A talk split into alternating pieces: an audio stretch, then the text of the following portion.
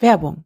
Wenn ihr das hier hört, haben Pia und ich gerade unsere erste Live-Show hinter uns gebracht. Und ich kann euch sagen, dass die Wochen davor wirklich aufregend und teilweise auch sehr chaotisch waren. Und eigentlich sollte man in gerade solchen Phasen ja besonders gut auf sich acht geben. Aber wir alle wissen, das ist leichter gesagt als getan, weil zum Beispiel in meinem spezifischen Fall einfach 80 Prozent meiner Energie dafür draufgegangen sind, vor Aufregung nicht den Kopf zu verlieren. Und gerade in so turbulenten Zeiten bin ich dankbar für die kleinen Helfer des Alltags, die dafür sorgen, dass ich mich komme was wolle gut und energiegeladen fühle und abliefern kann. Und zu diesen Helfern gehört unter anderem und schon seit langem auch AG1. Das grüne Pulver enthält viele hochwertige Inhaltsstoffe, Vitamine, Mineralstoffe, Botanicals, Bakterienkulturen und weitere Zutaten aus echten Lebensmitteln, die mir dabei helfen, Körper und Geist mit vielen wichtigen Nährstoffen zu unterstützen. Durch eine hohe Bioverfügbarkeit können diese Nährstoffe besonders gut vom Körper aufgenommen werden und die genauen Angaben zu den Inhaltsstoffen und ihren gesundheitlichen Vorteilen findet ihr unter dem Link in den Shownotes und der Folgenbeschreibung. Besonders praktisch ist in eben solchen turbulenten Phasen, dass AG1 in jeden Alltag passt, weil die Anwendung denkbar einfach ist. Jeden Morgen ein Scoop des grünen Pulvers mit 250 Millilitern Wasser oder einer zuckerfreien Pflanzenmilch vermischen oder einfach direkt einen ganzen Smoothie draus machen und trinken. Und so habe ich gleich am Morgen das Gefühl, mir und meinem Körper was Gutes getan zu haben und kann aufgrund der Nährstoffe, die den Energiestoffwechsel unterstützen, dann auch voll durchstarten. Im Abo wird euch AG1 ganz entspannt monatlich frei Haus geliefert, ganz ohne Vertragslaufzeit. Das heißt, pausieren und kündigen ist jederzeit möglich. Und wenn ihr die Benefits von AG1 mal testen wollt, dann könnt ihr euch jetzt bei Abschluss eines monatlichen Abos auf drinkag1.com slash stimmen einen kostenlosen Jahresvorrat Vitamin D3 und K2 und fünf praktische AG1 Travel Packs für unterwegs gratis zu eurer Bestellung mit dazu sichern. Neukunden erhalten außerdem das AG1 Welcome Kit inklusive Aufbewahrungsdose und Shaker zur Monatspackung dazu. Alle Infos zu AG1 und dem Angebot sowie den Link, mit dem ihr euch euer Goodie sichern könnt, findet ihr in den Shownotes der Folgenbeschreibung und in unserem Linktree. Wir bedanken uns bei AG1 und euch wünschen wir viel Spaß beim Hören. Werbung Ende.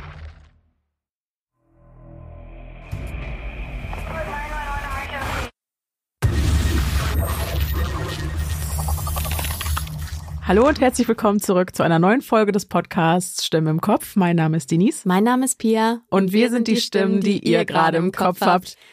Aufregende Wochen liegen hinter uns. Können wir euch sagen. Freunde der Sonne. Wir haben, äh, wie ihr bereits gehört habt, soeben unseren ersten großen, generell unseren ersten Live-Auftritt hinter uns gebracht und dann auch noch im großen Stil. es war sehr aufregend und ähm, ja, die meisten haben es mitgekriegt, die ganzen Vorbereitungen und so. Und äh, ja, all diejenigen, die nicht kommen konnten, aus welchen Gründen auch immer, weil sie zu weit weg wohnen oder arbeiten mussten oder so, ähm, die haben uns immer wieder gefragt, ähm, boah, ich will den Fall trotzdem hören, ne, kommt der im Podcast? Und äh, ja, Natürlich kommt er im Podcast. Natürlich. Wir haben uns überlegt, für die Folge, also wir mussten uns ein bisschen kurz fassen bei der Live-Show. Genau, das ist, ist ja nicht das, ganz ne? unser Ding. genau. Ihr wisst, kurz fassen liegt uns ein, einfach nicht. Genau, einfach nein. Einfach nein. Und wir hatten aber nur eine halbe Stunde Zeit und konnten deshalb auch nicht alles beleuchten, was mhm. uns aufgefallen ist und was wir recherchiert haben. Und deswegen haben wir euch den Fall, den wir gemacht haben in der Live-Show, nochmal quasi in der Extended Version heute zur True Crime Folge im November mitgebracht. So sieht's aus. Also selbst diejenigen, die die Live-Show besucht haben und den Fall kennen, profitieren von dieser Folge. Wir hatten es auch ein bisschen auf der Bühne angeteasert, weil in einer halben Stunde ist es unmöglich, alles zu dem Fall zu sagen, was Völlig es da unmöglich. gibt. Insbesondere auch sehr prekäre Details, die mhm ja, uns dann doch nochmal ganz schön nachdenklich gemacht haben. Genau. Und deswegen genau. dachten wir, es ist auf jeden Fall eine gute Sache, das ganze Thema doch nochmal in aller Ruhe im Podcast aufzugreifen. Und uns fehlt natürlich auch total unser Abschlussgespräch. Wir konnten uns auf der genau. Bühne nicht darüber austauschen, ne, unseren Senf dazugeben und auch das wollen wir heute nachholen. Dem geschuldet ist, was heißt geschuldet? Ich bin sehr gespannt, auf äh, das Endprodukt dieser Folge, weil das was das hatten wir noch nie. Das hatten wir wirklich noch ja. nie. Entweder die eine oder die andere. Genau. Ihr wisst, mhm. wir teilen uns das auf. Entweder macht Pia einen Fall oder ich mache einen Fall. Heute ist es anders, denn heute haben wir natürlich beide am selben Fall gearbeitet. Das heißt, Pia wird gewisse Aspekte beleuchten und ich werde gewisse Aspekte beleuchten und äh, wir werden gleich mal gucken, wie wir das machen, ob, also ist wahrscheinlich nicht so durchgetaktet wie auf der Bühne, wo wir uns natürlich klar an unsere Vorgaben halten mussten. Ähm, genau, wir, ähm, ich habe das heute schon ganz oft gesagt, hat Pia mich eben schon mit aufgezogen, aber go, go with, with, the flow. wir gucken jetzt einfach mal, was wird, würde ich genau. sagen. Und hoffen, dass es nicht so aussieht wie dieses komische Motorboot in diesem Reel. Vielleicht in diesen Flutwellen, ja. genau. Wir hoffen einfach, dass die See heute ein bisschen smoother ist genau. nach der ganzen Aufregung genau. für uns. Ähm, genau, ich äh, steige ein und dann genau. Und dann hangeln wir uns so dann durch. Hangeln wir, wir uns hangeln so uns durch. einfach so durch und schauen. Und werfen uns die Bälle zu. So, ne? genau. Wie es wird. genau. Und wo wir Pause machen, es wird eine Überraschung auch für uns. Auch für uns, genau. genau. Wie, wie, ihr seht, wir sind gut vorbereitet einfach. Wir sind tatsächlich gut vorbereitet. Eigentlich ja. Wir sind wirklich gut vorbereitet. Also mhm. ich glaube, wir waren auch wir sind sehr on point mit unseren Skripten und so. Ich glaube, es ist alles schick. Mhm. Aber wir müssen einfach gucken, wie das jetzt so ist, eine Folge zusammen zu machen. Genau. Genau. Neues Terrain. Ja. Alles viel klar. Freude euch. Jawohl. Müssen wir noch sagen, welcher Fall es ist? Nein, ihr hört es Nein, jetzt. das hört man doch. Ja. Das steht, das steht im Titel. Das ist richtig. Aber wir müssen niemanden vorstellen oder so. nein, nein, nein, nein, nein. Okay. Das erfahrt ihr jetzt alles. Fantastisch. Okay, gut. Viel Freude. Mimi ist in Sorge. Morgen schon wollte sie mit ihrer neuen Bekanntschaft Travis nach Cancun fliegen, um dort gemeinsame Zeit mit Freunden zu verbringen. Doch jetzt ist alles, was sie von Travis hört, die künstliche Stimme einer Frau, die ihr am anderen Ende der Leitung mitteilt, dass Travis zurzeit nicht erreichbar und seine Mailbox bereits voll ist. Die beiden befinden sich noch in der Kennenlernphase. Die Phase, in der der eine vom anderen weiß, dass er durchaus interessiert ist, doch ist man sich eben noch nicht sicher, ob die junge Liebe auch zu etwas mit Bestand heranreifen können wird. Neben ihren vielen Gemeinsamkeiten sind sich Mimi und Travis nämlich auch in dieser Sache einig. Sie wollen etwas Ernstes, es langsam angehen lassen. Doch hielt dieser Vorsatz Travis nicht davon ab, seine neue Bekanntschaft zu einem Trip gemeinsam mit zwei weiteren befreundeten Paaren ins mexikanische Paradies einzuladen, nur um jetzt, einen Tag vor der Abreise, nicht mehr von sich hören zu lassen. In ihrer Ratlosigkeit ruft Mimi eine gemeinsame Freundin der beiden an. Sie alle arbeiten für dieselbe Firma und pflegen nicht nur ein geschäftliches, sondern auch ein freundschaftliches Verhältnis zueinander.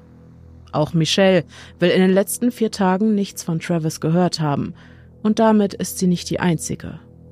Seltsamer noch, Travis habe sogar eine wichtige Telefonkonferenz am Abend des 4. Juni 2008 verpasst, obwohl er seine Teilnahme nur wenige Stunden zuvor in einer SMS an seinen Vorgesetzten bestätigt hatte. Heute ist schon der neunte. Ganze fünf Tage sind seit Travis Untertauchen vergangen. Ohne ein Lebenszeichen. Ein Verhalten, das so gar nicht zu dem sonst so zugänglichen 30-Jährigen passt. Mimi, Michelle und ihr Partner Dallin wollen also bei Travis zu Hause nach dem Rechten sehen, ihrer Sorge Erleichterung verschaffen.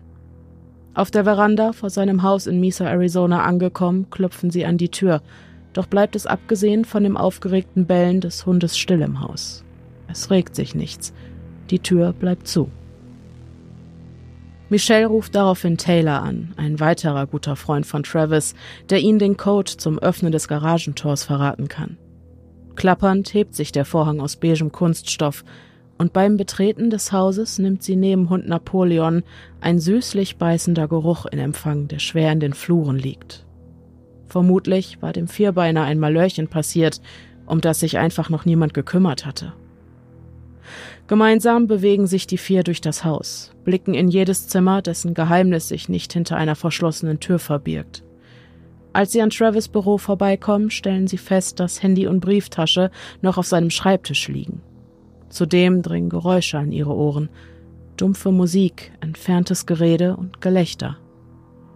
Sie folgen dem Lärm, der sie auf direktem Wege zum Zimmer von Travis Freund und Untermieter Zack führt. Aufgrund des lauten Fernsehers habe er ihr Klopfen nicht gehört und Travis, der sei doch in Cancun. Irrtum. Der lebende Beweis, dass Travis nicht in Cancun ist, steht immerhin mit im Raum. Mimi, die ja mit ihm verreisen wollte und weiß, dass der Flieger nach Mexiko erst morgen geht. Zu viert machen sie sich also auf zu Travis Zimmer.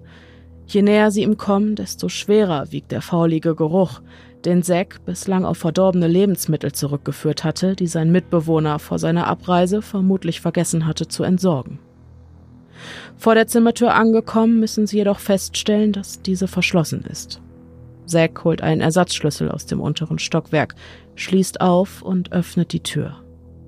Augenblicklich schlägt ihm ein Gestank entgegen, der so unerträglich ist, dass er seine Sinne beinahe in die Knie zwingt. Es ist der Geruch des Todes. Die Ankündigung einer schrecklichen Befürchtung, die sich mit einem Blick auf die große Blutlache auf der Schwelle zu dem Flur, der vom Schlafraum in das große Badezimmer führt, bestätigt sieht. Zögerlich betritt Zack den Raum, nicht glauben wollend, was er doch eigentlich schon längst weiß. Rote Schleifspuren auf dem Boden des schmalen Flures fordern ihn dazu auf, ihnen bis in das Bad zu folgen. Kaum hat er dieses erreicht, fällt sein Blick auf die Dusche zu seiner Linken. In ihr liegt der zusammengekauerte, verwesende Leichnam seines Freundes Travis Alexander. Blut, Blut, überall ist Blut. Auf dem Boden, an den Wänden, im Waschbecken, am Spiegel, in der Dusche – im Schock rennt Zack aus dem mit einem Mal viel zu beengten Raum und informiert die anderen über seinen grausigen Fund. Es ist offensichtlich, dass für Travis zu diesem Zeitpunkt bereits jede Hilfe zu spät kommt. Und dennoch reagiert Michelle genau richtig, indem sie umgehend den Notruf wählt. Wurde er kürzlich von jemandem bedroht? Ja, ja, wurde er. Seine Ex-Freundin hat ihm nachgestellt, seine Reifen zerstochen und so. Kennen Sie den Namen der Ex-Freundin? Ihr Name ist Jodie. Doch wer ist Jodie Arias? Jodie Arias ist Travis Ex-Freundin. Zumindest würde sie selbst das sicher über sich sagen. Jodie kommt aus einem stabilen kalifornischen Elternhaus und wächst als älteste von vier Geschwistern auf. Sie ist hübsch, beliebt und kreativ und aufgrund ihrer Intelligenz und einer angeborenen Neugier auch in der Schule zunächst erfolgreich. Als sie in die Pubertät kommt, wird ihr Verhalten erstmals auffällig. Sie baut Marihuana an und als ihre Eltern das bemerken, zeigen sie ihre Tochter bei der Polizei an. Ab diesem Zeitpunkt hängt der Segen im Hause Arias schief und Jodie wird ihren Eltern diesen Verrat auch in der Zukunft nicht verzeihen. In dieser Zeit beginnt Jodie die Vorzüge ihrer Schönheit zu entdecken und sie gezielt einzusetzen, wechselt häufig ihre Partner und zieht letztlich unmittelbar nach ihrem Abschluss gerade erwachsen von zu Hause aus.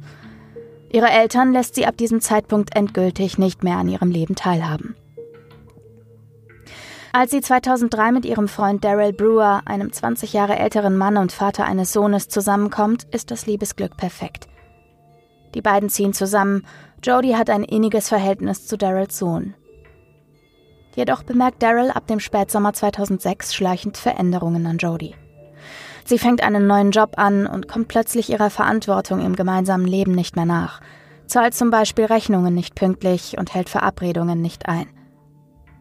Daryl schiebt das auf ihre neue Karriere, darauf, dass sie all ihren Fokus darauf legt. Als sie jedoch im Herbst 2006 ankündigt, zum Mormonentum konvertieren zu wollen, ist Daryl überrascht. Auch ist sie des Öfteren über Nacht nicht zu Hause. Die intime Beziehung zwischen den beiden ist längst eingeschlafen. Diese Veränderungen in Jodys Verhalten haben einen Grund, von dem Daryl noch nichts ahnen kann. Und dieser Grund trägt den Namen Travis Victor Alexander und wohnt in Mesa, Arizona. Dort arbeitet er in einem Unternehmen, in dem Jody seit Sommer 2006 Fuß zu fassen versucht. Einem Multilevel-Marketing-Unternehmen, also ein Geschäftsmodell im Pyramidensystem namens Prepaid Legal Services. Dort ist er einer der erfolgreichsten Verkäufer und außerdem für seine Motivationsansprachen bekannt. Jody und Travis lernen sich im September 2006 bei einer Tagung eben dieses Unternehmens kennen.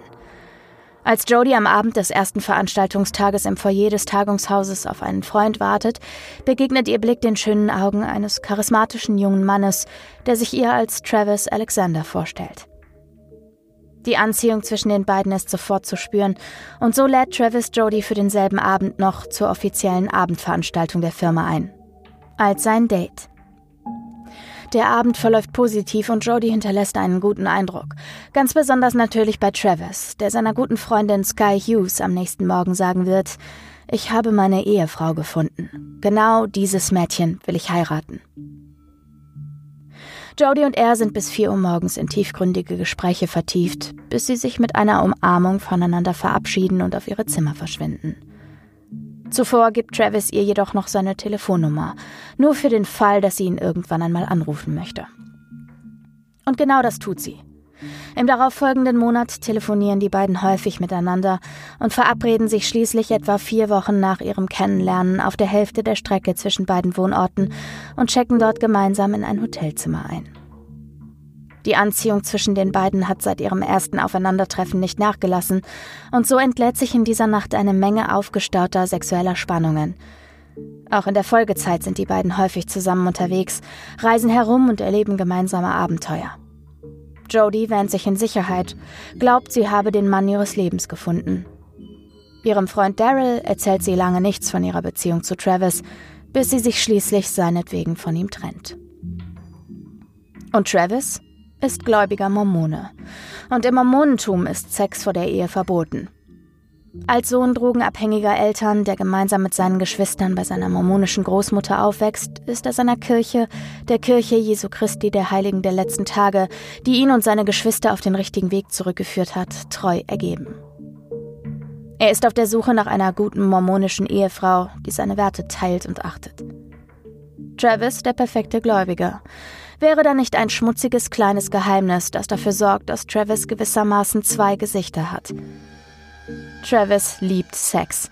Mehr noch, er ist sogar überaus experimentierfreudig und bewegt sich sexuell gern außerhalb blumiger Normvorstellungen. Und in Jodie hat er eine Partnerin für diese Experimente gefunden. Sie ist äußerst aufgeschlossen und erfüllt ihm jeden Wunsch. Was Jodie nicht weiß, für Travis bedeutet das, dass sie das als Heiratsmaterial für ihn disqualifiziert. Und während Jodie zunehmend an nichts anderes als Travis und eine gemeinsame Zukunft denken kann, empfindet er ihre häufigen Anrufe, Mailbox und Textnachrichten schon bald als besorgniserregend. Auch berichtet Travis Freund Chris Hughes von einem Abend, an dem sie mit ein paar Freunden in einem Whirlpool saßen, unter anderem auch mit Jodie und Travis, und Jodie nicht von Travis habe lassen können. Sie habe ihn quasi bestiegen, während die anderen daneben saßen und eine vollkommen normale Unterhaltung unter Freunden vonstatten ging.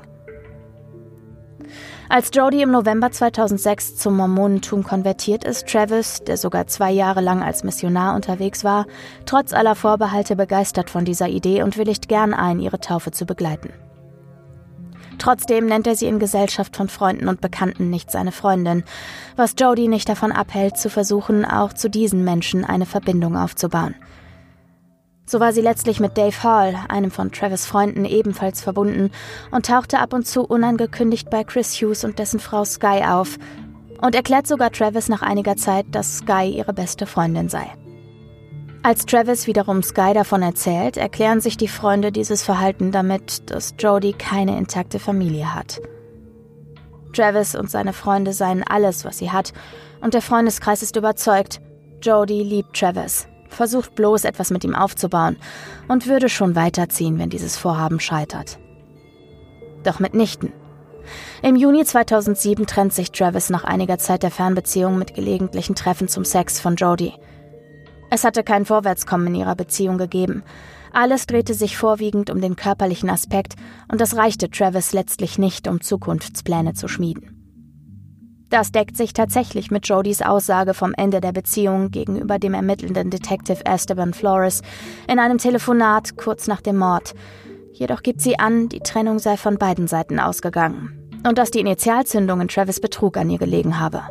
Ich hatte den Verdacht, dass er mich betrügt. Also habe ich sein Handy genommen und nachgesehen und all diese Textnachrichten gefunden. Dann fiel alles in sich zusammen. Uns wurde klar, dass wir einander nicht vertrauen konnten. Wir haben also Schluss gemacht, aber da war immer noch diese Anziehung zwischen uns. Wir liebten uns noch. Es war bestimmt nicht die beste Idee, aber wir trafen uns weiter. Das hat natürlich niemandem geholfen, die Beziehung hinter uns zu lassen. Ich habe seitdem niemanden mehr gedatet. Jodie nimmt die Entscheidung also zwar augenscheinlich hin, packt jedoch kurze Zeit später ihre Sachen und zieht nach Mesa, Arizona, ganz in Travis Nähe, und die beiden sehen sich weiterhin. Widersprüchlich zu den weiteren Treffen von Jodie und Travis ist vor allem, dass er eigentlich nicht mit ihrem Umzug einverstanden ist. Insbesondere, da er sich inzwischen neuen Frauen zugewendet hatte. Einer im Speziellen, Lisa Andrews. Lisa ist eine junge Mormonin aus seiner Gemeinde, fromm und freundlich. Die beiden verstehen sich gut. Doch während sie sich noch in ihrer Kennenlernphase befinden, erhält Lisa zunehmend Droh-E-Mails. Außerdem finden die beiden eines Abends Travis Auto mit zerstochenen Reifen vor und das ein oder andere Mal steigt Jody durch die Hundeklappe oder über die Garage, deren Code sie kannte, bei Travis ein und übernachtet ohne seine Zustimmung bei ihm auf dem Sofa. Ab und zu klopft es unvermittelt an Lisas Haustür oder vor ihren Fenstern und sie sieht die Silhouette einer Person, die in die Nacht verschwindet. Das alles wird Lisa zu viel und so findet die Beziehung ein schnelles Ende. Trotz seiner Vorbehalte gegenüber Jody beginnen Travis und sie nun auch ein Arbeitsverhältnis.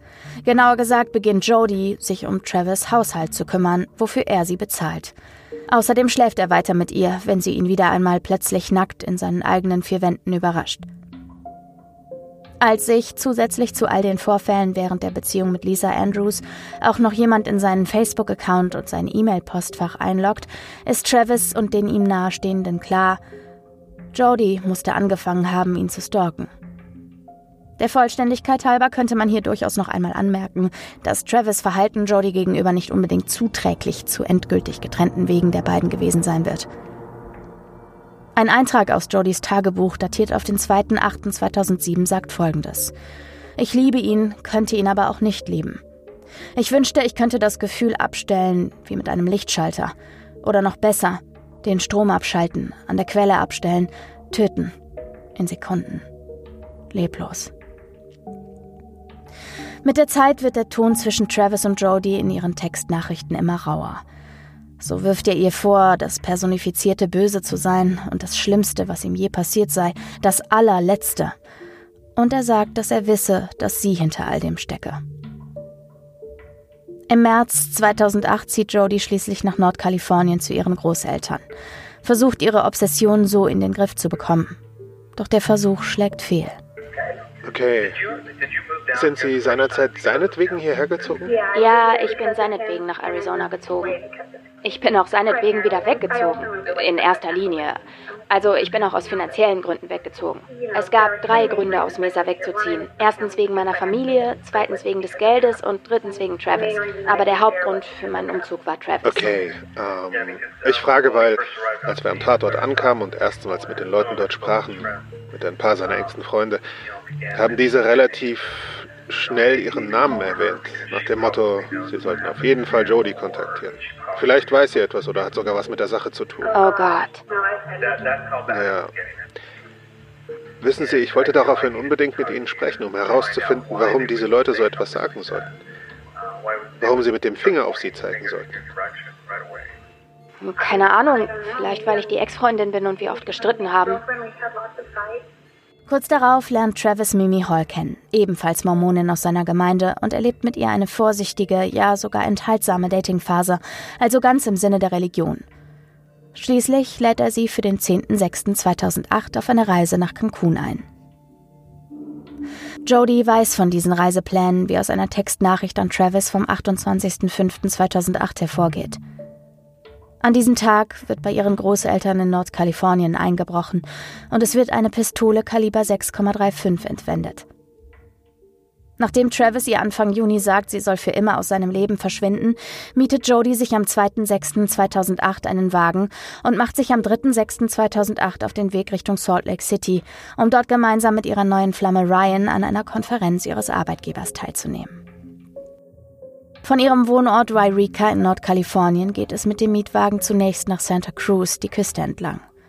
Sie übernachtet dort in der Nähe in Monterey, um von dort aus am nächsten Tag nach Pasadena zu fahren. Von dort aus soll sie die Route 15 nach einem Blick auf die Straßenkarte auf direktem Wege nach Salt Lake City führen.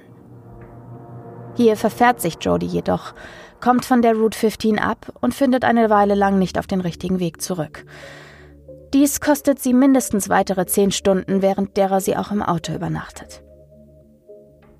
So sagt Jody jedenfalls. In Wirklichkeit jedoch legt Jody noch einen Zwischenstopp in Mesa, Arizona ein und erreicht ihr vorläufiges Ziel am 4.6. Travis zu Hause. Als sie unvermittelt in seiner Wohnung steht, bittet er sie nicht zu gehen. Stattdessen schlafen die beiden miteinander, halten den Akt teilweise fotografisch fest. Als Travis anschließend duschen geht, ist Jodys Zeit gekommen. Mit einem Messer und einer Pistole Kaliber 6,35 bewaffnet geht sie ihm nach. Im Badezimmer zückt sie eine Digitalkamera und schießt die Fotos von Travis, die nach seinem Tod traurige Berühmtheit erlangen sollen. Travis unter der Dusche, stehend, sitzend, ein Close-up von seinem wasserüberströmten Gesicht. Dann greift sie ihn plötzlich an, sticht ihn zunächst in die Brust und überwältigt den bereits stark verletzten Travis auf dem Flur vor dem Badezimmer endgültig. Gegen die dann folgenden weiteren 26 Messerstiche in den Rücken kann sich der junge Mann nicht mehr wehren. Noch weniger, als Jody anschließend, auf seinem Rücken sitzend, seinen Kopf hochreißt und ihm die Kehle durchtrennt. Den darauf folgenden Kopfschuss erlebt er, so wäre es zu hoffen, schon nicht mehr. Im Anschluss an die Tat drapiert Jody Travis leblosen Körper zusammengekrümmt in der Dusche, steigt in ihr Auto und fährt weiter in Richtung Salt Lake City. Am Abend des 4.6. gegen 22.30 Uhr spricht sie endlich wieder mit Ryan. Der hatte sie mehrmals versucht anzurufen, landete jedoch immer nur auf ihrer Mailbox. Ihm gegenüber gibt sie an, sich verfahren und daraufhin ein Nickerchen im Auto gehalten zu haben. Ihr Handy war zwischenzeitlich etwa 20 Stunden aus, was sie mit einem leeren Akku erklärt. Am 5.6. trifft sie morgens in Salt Lake City ein und nimmt am letzten Konferenztag teil. Als am 9.06.2008 Travis Leiche gefunden wird, stoßen dessen Freunde die Polizei schnell auf Jody Arias, was ihren Namen zwar früh ins Spiel bringt, aber eigentlich gar nicht nötig gewesen wäre, denn Jody ruft am Tag nach dem Leichenfund selbst bei der Polizei an. Hallo? Hallo, kann ich bitte mit Jody sprechen? Hier ist Jody. Hi Jody, hier ist Detective Flores vom Mesa Police Department.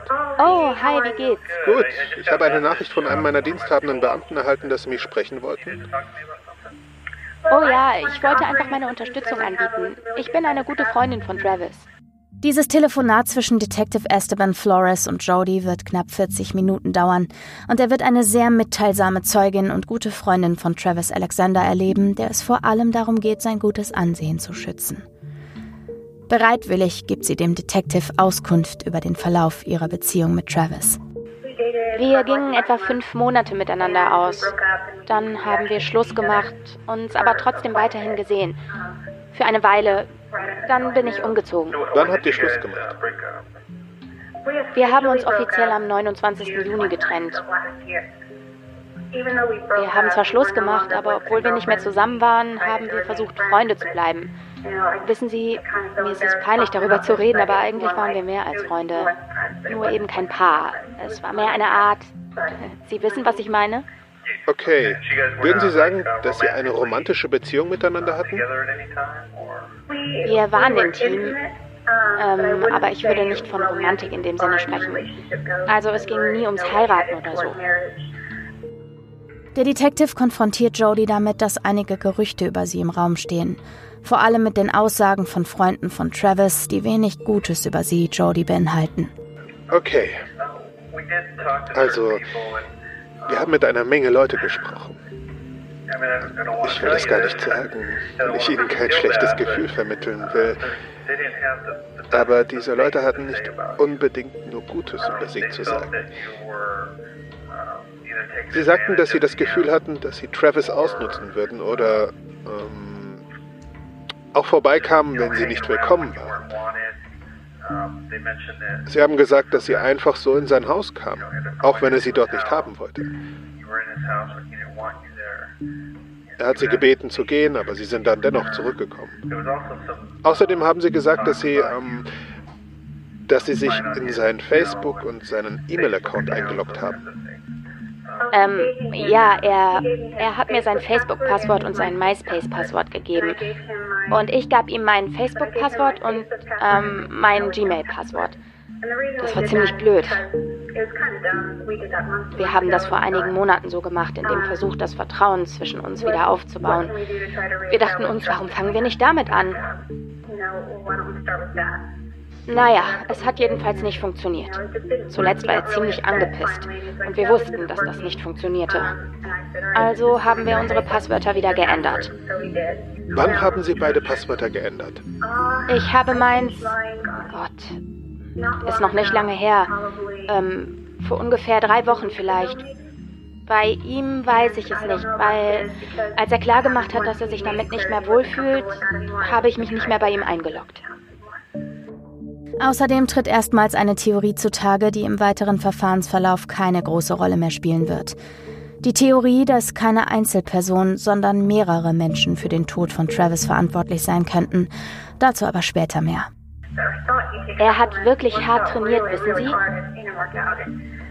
Er hatte seine Workout-Routine. Intensives Training mit sehr schweren Kurzhanteln. Er ist wirklich stark. Wir haben ein paar Mal zum Spaß miteinander gerungen und er hat mir ein paar Moves gezeigt. Und ich sage Ihnen, ich kann nicht nachvollziehen, wie eine Person ihn überwältigt haben soll. Es müssen mindestens zwei gewesen sein. Ja, ja, aber ein kräftiger Kerl, nicht wahr? Ja, ich denke, er hatte um die 100 Kilo. Ja, ich denke, es braucht schon zwei Leute, vielleicht mehr, um ihn zu überwältigen. Da muss Mut gewesen sein.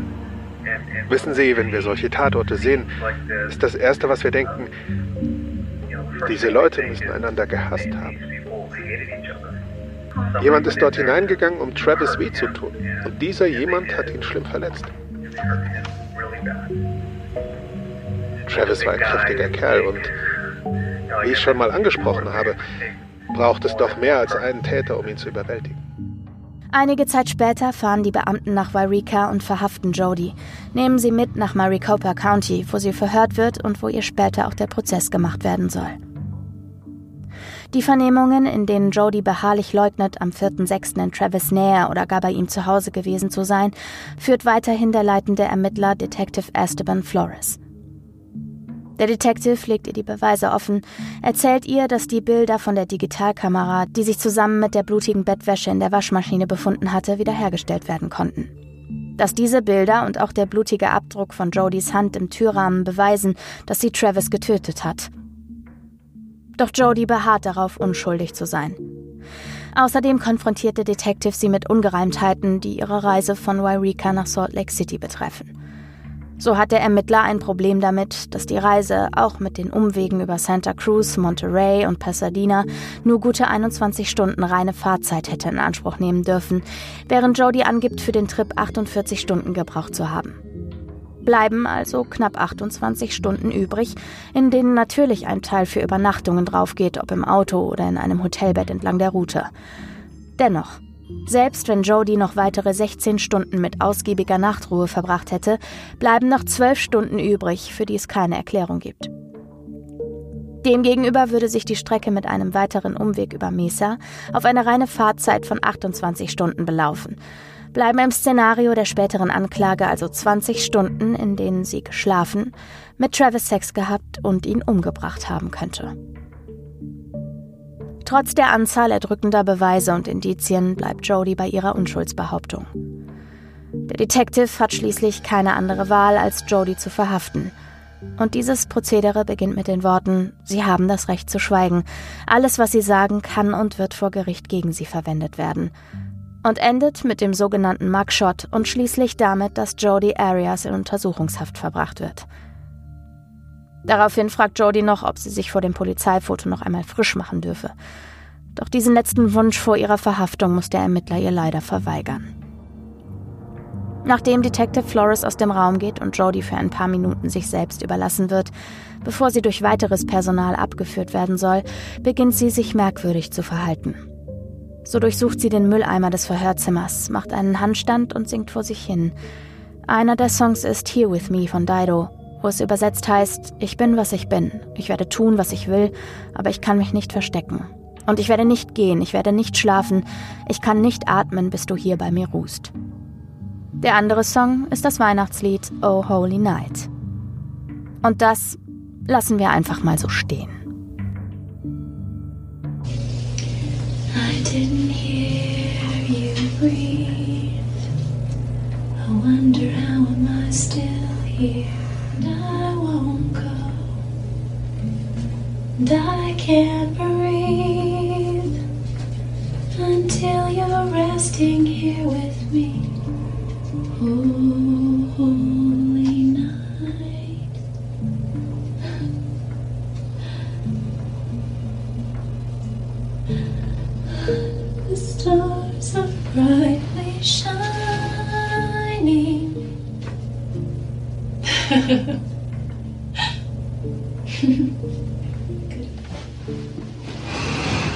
An dieser Stelle im Zusammenschnitt sieht man, wie Jody im Verhörraum einen 17 Sekunden langen Handstand macht.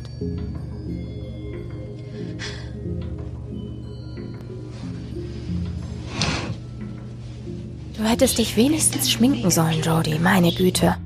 Das ist jetzt eine total banale Frage und sie wird offenbaren, wie oberflächlich ich bin. Aber kann ich mich vor dem Mugshot noch kurz frisch machen?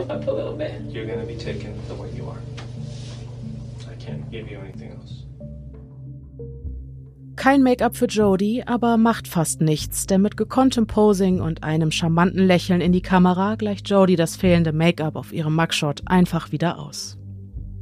Während Jodie bei ihrer ersten Befragung konsequent und entgegen aller erbrachter Beweise behauptete, sie sei zum Tatzeitpunkt nicht in Travis Nähe gewesen, ist ihre Geschichte am zweiten Verhörtag eine ganz andere.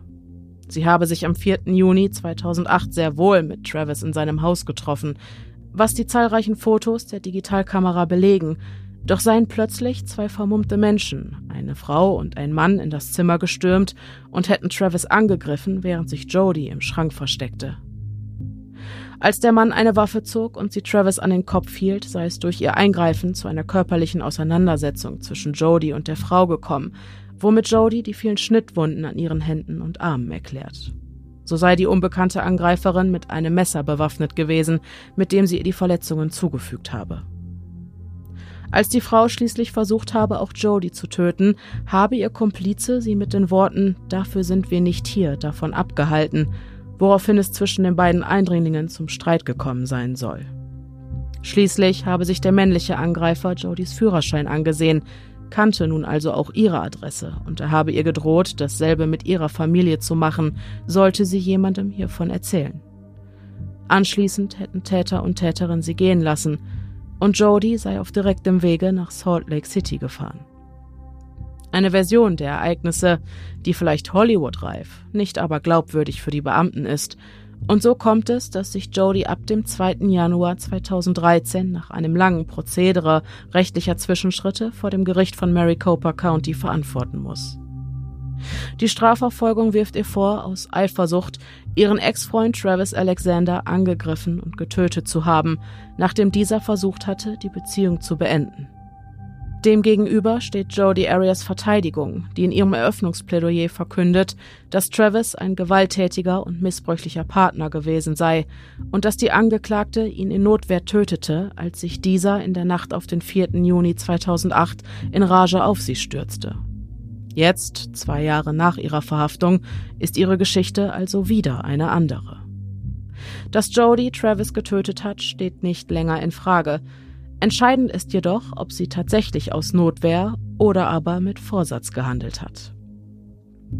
Gegenstand des Prozesses, der sich über zwei Jahre erstrecken wird, sind die Sichtung des Beweismaterials. Dazu gehören neben der Bilder vom Tatort und den in der Tatnacht entstandenen Fotos auch 8000 Mails, Text- und Sprachnachrichten, Zeugenaussagen sowie die Einschätzungen von Experten verschiedenster Fachbereiche, darunter Rechtsmediziner, Psychologen und Psychiater. Staatsanwalt Martinez eröffnet die Verhandlung, führt an, dass Jody einen Raubüberfall inszeniert habe, um eine Handfeuerwaffe zu entwenden, mit der sie Travis töten wollte. Ein Polizeibeamter, der den mutmaßlichen Raubüberfall untersucht hatte, sagt zudem vor Gericht aus, dass es sich bei der entwendeten Waffe um dasselbe Kaliber handelte, das bei der Erschießung Alexanders verwendet wurde. Und auch, dass Jody im Voraus kanisterweise Benzin besorgt hatte, um ihre Spuren zu verwischen und um sicherzugehen, dass niemand ihre zurückgelegte Route zu Travis Haus hätte zurückverfolgen können, Beweise, dass Jody mit Vorsatz und nicht, wie von ihr behauptet, aus Notwehr gehandelt habe. Die Verteidigung fordert die Geschworenen vor Gericht zudem ausdrücklich dazu auf, sich von ihrer persönlichen Abneigung gegen die Angeklagte nicht in die Irre führen zu lassen. So gäbe die Vorsatztheorie der Staatsanwaltschaft de facto keinen Sinn. Das belege Jodys Verhalten. Dass sie hier und da auf den Aufzeichnungen verschiedener Überwachungskameras zu sehen gewesen ist, dass sie die Quittung für die gekauften Benzinkanister behalten und vor der Tat sogar noch bei Travis übernachtet habe, das alles sei schließlich nicht mit der Vorstellung vereinbar, dass sie in geheimer Mission unterwegs war. Jodie selbst tritt am 4. Februar 2013 zu ihrer eigenen Verteidigung in den Zeugenstand. Ihre Aussage wird ganze 18 Tage lang dauern, eine Dauer, die der Strafverteidiger Mark Geragos als beispiellos bezeichnet und mit der sich die Angeklagte mehr geschadet als alles andere haben dürfte. Vor den Geschworenen schildert Jodie den Missbrauch, den sie durch ihre Eltern erlitten haben will, der jedoch nie bewiesen werden konnte, und sie beschreibt ihr Sexleben mit Travis bis ins kleinste Detail. Doch sei die Beziehung der beiden zunehmend sowohl physisch als auch psychisch missbräuchlich geworden. Zudem wird vor Gericht ein Telefonsextape abgespielt, in dem das Opfer beschreibt, dass er Jodie an einen Baum fesseln und sodomisieren wolle, woraufhin sie entgegnet, das ist so entwürdigend. Ich mag das. Der wohl schwerwiegendste Vorwurf ist jedoch der, dass Jody Travis einmal erwischt haben will, wie er auf einem Stapel Kinderfotos, den er auf seinem Bett ausgebreitet hatte, masturbierte. Untermauert wird die Anklage eines Toten durch den Mitschnitt eines Telefonats, bei dem es zwischen Jody und Travis abermals zum Telefonsex gekommen war und in dem Travis als Reaktion auf Jodys Höhepunkt nachweislich sagte, Zitat, das war so heiß, es klang wie der erste Orgasmus einer Zwölfjährigen. Zu diesem Zeitpunkt scheint die Strategie der Verteidigung bereits offensichtlich.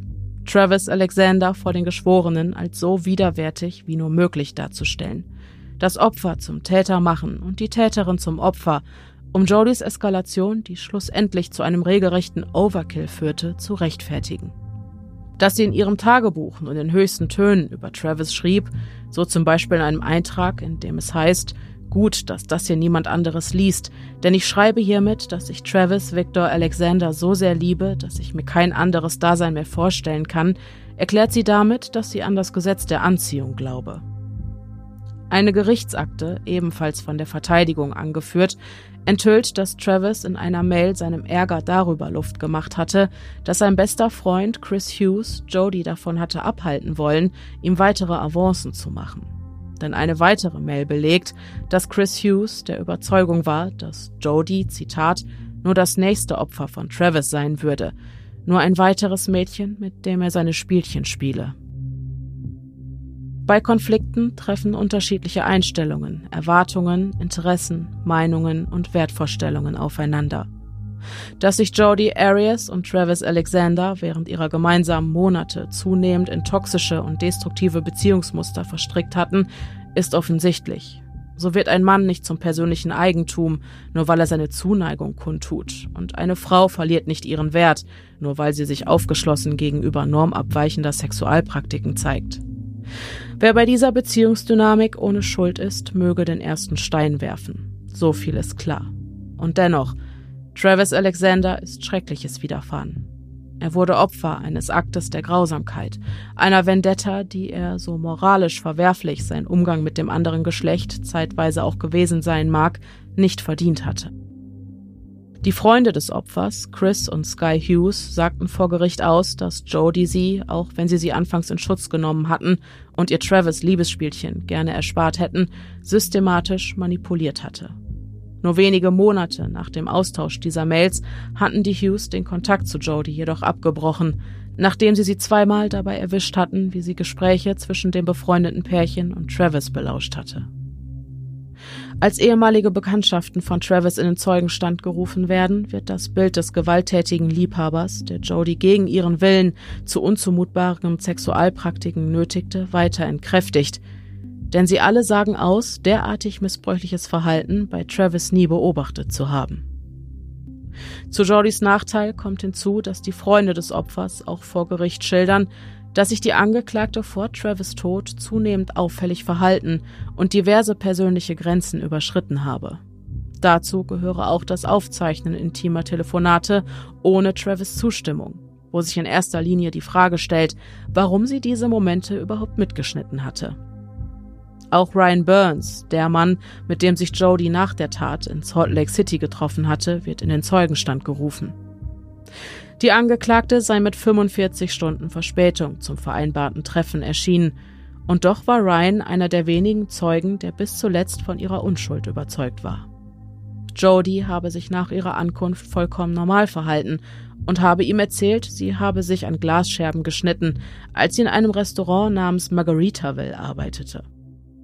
Doch wird von einem Detective nur wenig später die Aussage getätigt, dass ein solches Restaurant in der von Jody beschriebenen Gegend überhaupt nicht existiert. Puck schlägt sich, Puck verträgt sich. Aussage gegen Aussage. Handelt es sich bei Jody Arias also um ein Opfer häuslicher Gewalt oder aber um eine skrupellose Stalkerin, deren destruktive Obsession mit Mord endete? Frei nach dem Motto, wenn ich dich nicht haben kann, soll dich auch sonst niemand haben. Um diese Frage zu klären, werden von der Strafverfolgung ein und von der Verteidigung drei Gutachten bestellt. Nach allerlei klärenden Gesprächen mit Jody tun also insgesamt vier Experten ihre Meinung vor den Geschworenen kund. Doch stimmt keine einzige Diagnose mit der eines anderen überein. Ein Dilemma, das immer da eine Rolle spielt, wo psychotherapeutische Diagnostik und amerikanisches Rechtssystem aufeinandertreffen. Es geht nicht länger darum, den mentalen Zustand einer Person möglichst unvoreingenommen und repräsentativ zu erfassen, sondern darum, das eigene Lager möglichst erfolgreich zu vertreten. Hinzu kommt problematisch, die von den Fachleuten gewählten Diagnosen scheinen zu ihren Rollen im Gerichtssaal zu passen. Während der von der Verteidigung bestellte Psychologe Jody Arias mit einer posttraumatischen Belastungsstörung infolge der häuslichen Gewalt diagnostiziert und die Annahme vertritt, dass die Angeklagte aufgrund ihres hohen Stresslevels, wie von ihr behauptet, keinerlei Erinnerung an die Tat habe, erhielt Jody von der Psychologin der Strafverfolgung die Diagnose einer Borderline-Persönlichkeitsstörung. Zwei Krankheitsbilder, die verschiedener nicht sein könnten – und in diesem Szenario offensichtlich dafür instrumentalisiert werden, Jody je nach Position in einem besseren oder aber in einem schlechteren Licht dastehen zu lassen. Die diagnostizierte Borderline-Persönlichkeitsstörung der Strafverfolgung ist die böse Diagnose, die Jody als gefährlichen Menschen darstellen soll – während die Diagnose der Verteidigung, die posttraumatische Belastungsstörung, die gute Diagnose ist, die Jody als Opfer darzustellen versucht und dadurch Sympathie bei den Geschworenen erwecken soll. Eine Beobachtung, die stark an der Richtigkeit der Gutachten zweifeln lässt. Was bleibt, ist die Einschätzung des Rechtsmediziners. Er spricht von einem Overkill, erinnert daran, dass Travis Alexander mit einem Kopfschuss 27 Messerstichen und einem Kehlenschnitt, der von einem bis zum anderen Ohr reichte, getötet wurde. Im deutschen Strafgesetzbuch heißt es, Notwehr ist die Verteidigung, die erforderlich ist, um einen gegenwärtigen rechtswidrigen Angriff von sich oder einem anderen abzuwenden. Soll heißen, so viel wie nötig, so wenig wie möglich. Laut des Mediziners hätte jede Verletzung für sich, die Messerstiche, der Kopfschuss oder der tiefe Schnitt durch die Kehle ausgereicht, um Travis außer Gefecht zu setzen. Zudem sei dem Opfer der Kopfschuss nach aller Wahrscheinlichkeit erst nach Todeseintritt zugefügt worden. Staatsanwalt Martinez untermauert diesen Standpunkt, indem er den Geschworenen die Fotos vom Tatort und der Leiche zeigt, dann zwei Minuten lang innehält und damit veranschaulicht, wie lange Alexander vor seinem Ableben gelitten haben muss. Eine Geste, die die besondere Grausamkeit von Jodys Handeln verdeutlichen und alle Anwesenden dazu motivieren soll, noch einmal kritisch zu hinterfragen. Ist das die Tat einer Frau, die verzweifelt versucht, sich selbst zu schützen, oder aber das Gemetzel einer kaltblütigen Mörderin? Am Ende eines langen Prozesses sind es die zwölf Geschworenen, die über Jodys Glaubwürdigkeit entscheiden sollen. Sollte jeder einzelne von ihnen davon überzeugt sein, dass Jody Arias den Mord an Travis Alexander vorsätzlich begangen habe, dann hätte sie sich des Mordes ersten Grades schuldig gemacht und sich aufgrund der besonderen Grausamkeit ihrer Tat als Kandidatin für die Todesstrafe qualifiziert. Bislang hatte sich die Angeklagte in zahlreichen Interviews für die Todesstrafe ausgesprochen. Der Tod ist die ultimative Freiheit. Ich will so schnell wie möglich frei sein, sagte sie vor laufenden Kameras und sorgte damit für die nächsten Schlagzeilen. Doch jetzt, wo sie mit einem tatsächlichen Eintreten dieses Szenarios konfrontiert wird, bittet sie die Geschworenen, ihr das Leben zu schenken, mit der Begründung, ihre Familie habe in den letzten Jahren schon genug gelitten. Sie wolle ihren im Gerichtssaal anwesenden Familienmitgliedern nicht noch mehr Leid zufügen. Doch Jody wäre nicht Jody, wenn sie nicht noch ein Ass im Ärmel hätte, um die Jury von ihrem gesellschaftlichen Nutzen, auch hinter Gittern, zu überzeugen. So hält sie, nachdem sie sich mit ihrer Bitte an die Geschworenen gewandt hatte, ein weißes T-Shirt mit der Aufschrift Survivor, also Überlebende, hoch und erklärt allen Anwesenden, dass sie die Shirts verkaufen und den gesamten Erlös an Opfer häuslicher Gewalt spenden wolle. Auch ihre Haare wolle Jodie an die Organisation Locks of Love spenden. Die Angeklagte weiß sich also zu inszenieren und zeigt sich entschlossen, um ihr eigenes Überleben zu kämpfen. Am 7. Mai 2013 wird Arias nach 15 Stunden Beratung des Mordes ersten Grades für schuldig befunden. Ein Urteil wurde also gefällt, doch wie sieht es mit dem Strafmaß aus? Soll Jodie Arias leben oder soll sie sterben? Maßgeblich für diese Entscheidung ist die besondere Grausamkeit der Tat, die besondere Schwere der Schuld. Die Anwälte von Jody, die in den vergangenen Monaten wiederholt darum gebeten hatten, von dem Fall abgezogen zu werden, argumentieren, dass das Adrenalin, das Travis Körper nach Jodys Angriff durchströmte, ihn möglicherweise vor starken Schmerzen während des Todeseintritts bewahrt haben könnte. Ein schwacher Trost und in höchstem Maße spekulativ.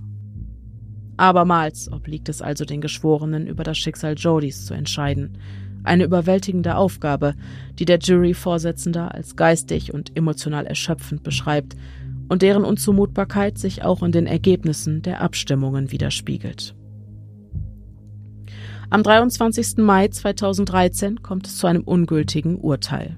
Acht der zwölf Geschworenen hatten sich für die Todesstrafe ausgesprochen, vier dagegen. Das Resultat ist ein Fehlprozess und auch die darauf folgende zweite Abstimmung führt zu keinem zufriedenstellenden Ergebnis. Dieses Mal waren es elf der zwölf Geschworenen, die sich über fünf Tage hinweg insgesamt 26 Stunden lang beraten hatten und sich schlussendlich für die Todesstrafe aussprachen. Die elf Befürworter hatten außerdem erfolglos versucht, die überzählige Geschworene aus der Jury entfernen zu lassen, mit der Begründung, sie sei voreingenommen und habe nur deshalb gegen die Todesstrafe gestimmt. Nachdem das Ergebnis vor Gericht publik gemacht wurde, sagt das Jurymitglied zu ihrer Verteidigung, dass sie Drohungen erhalten habe und dass man ihren Namen, ihre Telefonnummer sowie ihre Adresse während der Abstimmung im Internet veröffentlicht hatte. Der Staatsanwalt von Maricopa County, Bill Montgomery, gab eine Erklärung ab, in der er forderte, die Angriffe auf die Geschworenen augenblicklich einzustellen. Dennis Elias, ein Berater für Geschworene, sagte, allein die Tatsache, dass Leute Todesdrohungen aussprechen und versuchen, sie der Öffentlichkeit zum Fraß vorzuwerfen, ist kein stolzer Tag für jeden einzelnen dieser Menschen, und sie sollten sich schämen. Das Resultat ist ein weiterer Fehlprozess und damit eine Entscheidung zugunsten Jodys, denn ist sich die Jury über zwei Abstimmungen hinweg uneinig darüber, ob eine Tat mit dem Tod bestraft werden soll oder nicht, kommt es automatisch zu einer Entscheidung im Sinne des Angeklagten. Und so wird Jody Arias am 13. April 2015 zu einer lebenslangen Haftstrafe ohne Möglichkeit auf Bewährung verurteilt. Zudem muss Jody im Juni 2015 mehr als 32.000 US-Dollar Schadensersatz an Alexanders Geschwister zahlen etwa ein Drittel des ursprünglich geforderten Betrages. Heute ist die Angeklagte im Arizona Department of Corrections untergebracht und verkauft mit der Hilfe ihres Bruders als Tor zur Außenwelt ihre Kunstwerke auf ihrer eigenen Website. Die Gewinne wolle sie zur Deckung der Reisekosten ihrer Familie und für besseres Essen während ihrer Haftzeit verwenden. Mit einer Mischung aus Eifersucht, Religion, Mord und Sex zeigt der Fall Jodi Arias, was passiert, wenn das Justizsystem zur Talkshow wird.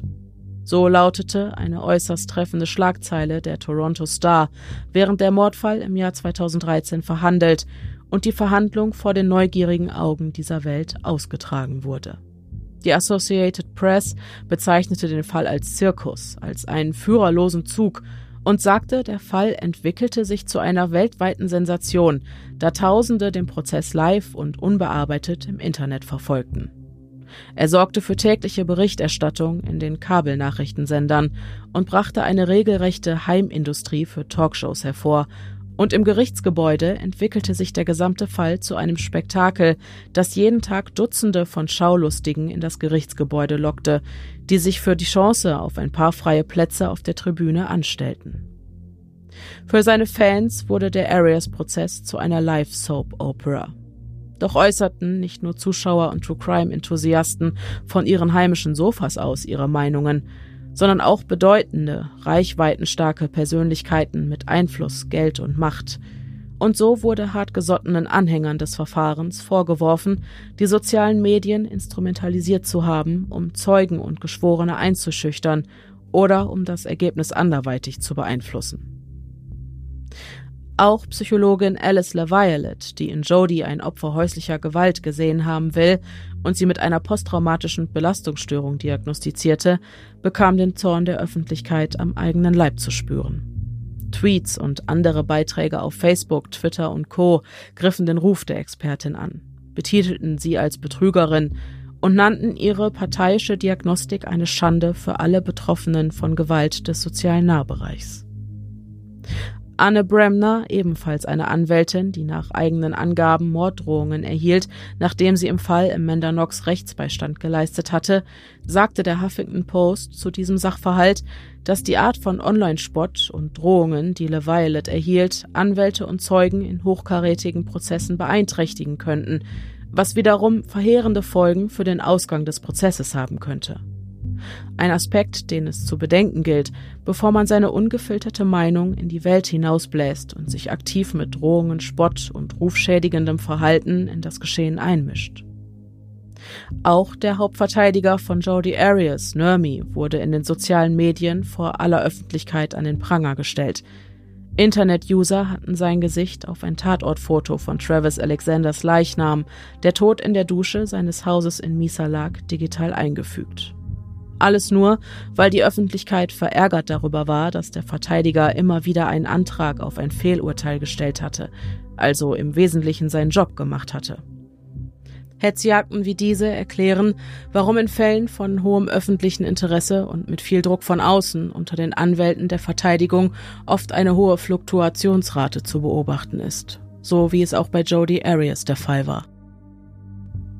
Die Rolle der Medien war in ihrem Fall so weitreichend, dass sie zudem zusätzliche Angriffsfläche geboten oder besser gesagt, einer verurteilten Mörderin die Chance, ihr Urteil anzufechten, gegeben hat. Am 6. Juli 2018 reichen Jodys Anwälte Berufung ein. Ihre Verurteilung wegen Mordes soll aufgehoben werden. Vor dem Berufungsgericht wird argumentiert, dass der Vorsitzende Staatsanwalt während des gesamten Prozesses unangemessen gehandelt habe, was zu einem Medienrummel geführt und das Ergebnis des Prozesses maßgeblich beeinflusst habe. Das Berufungsgericht entscheidet jedoch am 24. März 2020, dass Jodi Arias trotz des ungeheuerlichen und selbstdarstellerischen Fehlverhaltens des Staatsanwalts aufgrund der überwältigenden Beweise für ihre Schuld verurteilt worden sei und bestätigt damit das Urteil. Soweit, so gut. Jawohl. Das alles, nur etwas weniger ausführlich, hat man auch so in unserer Live-Show gehört. Genau. Diese haben wir allerdings mit äh, einem Cliffhanger, will ich so sagen. es war wirklich ein Cliffhanger. Es war ein Cliffhanger, nämlich mit einem Video beendet. Das wollen wir noch nicht spoilern. Das wollen wir nicht spoilern. Wir müssen über das Video gleich noch Genau. reden. Und was es damit auf sich hat, das erfahrt ihr auch alles im Folgenden. Genau. Wir haben nämlich noch etwas gefunden. Richtig. So. Was nicht Vielleicht unerwähnt bleiben sind wir soll. nicht die Einzigen, die sich die ganze Zeit diese Frage gestellt Ja. haben. Also, wir gehen nämlich jetzt nochmal gemeinsam zurück an den Zeitpunkt, an dem Jodi Arias in Untersuchungshaft kommt. Und von da aus entwickeln sich die Dinge vielleicht nochmal ein bisschen anders, als wir dachten. Die Tür des Gefängnistraktes öffnet sich und in Begleitung zweier Wachmänner tritt eine engelsgleiche Frau herein und schreitet den Gang hinab. Es ist Jodi Arias, die ihre Untersuchungshaft antritt. Ihre ehemaligen Mitinsassinnen Donovan Baring und Tracy Brown erinnern sich noch genau an ihren Anblick und daran gedacht zu haben, dass so ein zartes Wesen nicht hierher gehöre, an so einen trostlosen Ort mit so harten Haftbedingungen. Tracy und Donovan sind ein Paar, haben sich hinter schwedischen Gardinen kennengelernt und Jody wird Tracys Zelle zugeteilt. Jody verfügt über ein schönes Äußeres und ein charmantes Wesen und so entwickelt sich eine Freundschaft zwischen den dreien. Natürlich wächst schnell das Interesse an der Frage, warum ein so engelsgleiches Persönchen im Knast gelandet ist. Und so erzählt Jodie ihren neuen Freundinnen etwa zwei Wochen nach ihrer ersten Begegnung den Grund für ihre Inhaftierung. Sie erzählt, dass sie wegen Mordes verhaftet worden sei, dass sie eigentlich zu Travis gefahren sei, um dessen neue Freundin zu töten. Diese sei aber nicht vor Ort gewesen. Die übrige Geschichte entspricht ihrem Notwehrszenario, das sie vor Gericht kolportierte. Im Nachhinein sind sich Tracy und Donovan sicher, Jodie brauchte sie im Knast für ihr Überleben, um sich gegenüber den anderen Frauen behaupten zu können. Und so wächst die Freundschaft und schnell sind die beiden Jodie hoffnungslos erlegen. Beide sind sogar ein bisschen verliebt in sie, und nicht nur sie wickelt Jodie um ihre schlanken Finger. Auch mit den Wachen flirtet sie hier und da ein wenig, spielt lasziv mit ihren Haaren, wenn sie mit ihnen spricht, oder tanzt, wenn diese ihren Rundgang durch die Zellen machen. Jodys Charme bringt Donovan und Tracy dazu, ihr jeden Wunsch zu erfüllen. Und so rasiert sich Donovan eines Tages eine Glatze, weil Jodie denkt, dass ihr das sicher gut stehen könnte. Auch weigert sich Jodie das ein oder andere Mal die Zelle zu verlassen, wenn Donovan und Tracy Sex miteinander haben. Auch da begehren die beiden nicht auf, sagen aber, dass es keine sexuelle Beziehung mit Jodie selbst gegeben habe. Jodie, die schon immer sehr kreativ und künstlerisch veranlagt war, fängt im Gefängnis an, Bilder zu malen. Tracy erinnert sich an eines ihrer ersten Bilder und ist sich sicher, dass sie Botschaften in ihren Bildern versteckte. Oder dass es zumindest so wirken sollte. So zeigt eben dieses Bild einen leicht geöffneten Mund, während zwischen den Zähnen eine blaue Kapsel steckt. In der Zeit, in der dieses Bild entsteht, macht Jodie keinen Hehl daraus, sich das Leben nehmen zu wollen. Gleichzeitig gibt sie aus dem Gefängnis heraus weiterhin jede Menge Interviews, in denen sie die charmante junge Schönheit gibt. Das allerdings wissen ihre Freundinnen nicht, und Tracy ist indes überzeugt von der Ernsthaftigkeit von Jodies Selbstmordplänen. Und da Tracy der festen Überzeugung ist, dass ihre neue Freundin nicht mehr lange unter den Lebenden weilt, erlaubt sie ihr, sie zu tätowieren. Einen Singvogel auf Tracys Wade, in den Jodie, die von Tracy aufgrund ihrer schönen Singstimme Songbird genannt wird, auch ihren Namen schreiben und sich somit ganz persönlich auf Tracys Haut verewigen darf. Auch Donovan lässt sich von Jodie tätowieren. Beide Freundinnen schmückt Jodie diverse Male mit neuen Zeichnungen. Woher die drei Farbe und Gerätschaften hatten? Tja, in einem amerikanischen Gefängnis weiß man zu improvisieren. So ist die Tattoo-Nadel eine aufgebogene Büroklammer, die mit Hilfe eines Gummis an einem Stift oder einem ähnlichen länglichen Gegenstand befestigt wird. Die Tinte wird hergestellt aus fein gemahlenem Bleistiftstaub, etwas Mascara und einem Schuss Shampoo, um das Ganze geschmeidig zu machen. Eines Tages traut Jodie, Tracy und Donovan, die nun schon seit einiger Zeit ein Paar sind, sogar in einer improvisierten Zeremonie hinter Gittern. Jodie lebt und atmet und es verstreicht Tag für Tag im Gefängnis, während derer sich Jodie dem Alltag im Gefängnis fügt, nie auffällig wird, ihre Zeichnungen anfertigt und ja, sogar einen Gesangswettbewerb hinter schwedischen Gardinen gewinnt, mit dem Weihnachtslied Oh Holy Night. Bis Tracy in ein anderes Gefängnis verlegt und Donovan vollständig in die Freiheit entlassen wird. Als Donovan sich von einer aufgelösten Jodie verabschiedet, fleht diese sie an, nicht zu gehen doch natürlich kann Donovan ihr diesen Wunsch nicht erfüllen. Ist ihre Haftstrafe doch wirklich abgesessen. Und so verlässt Donovan das Gefängnis, aber nicht ihre gute Freundin Jodie. Als Donovan entlassen wird, bleiben sie und Jodie per Brief und Telefon in Kontakt.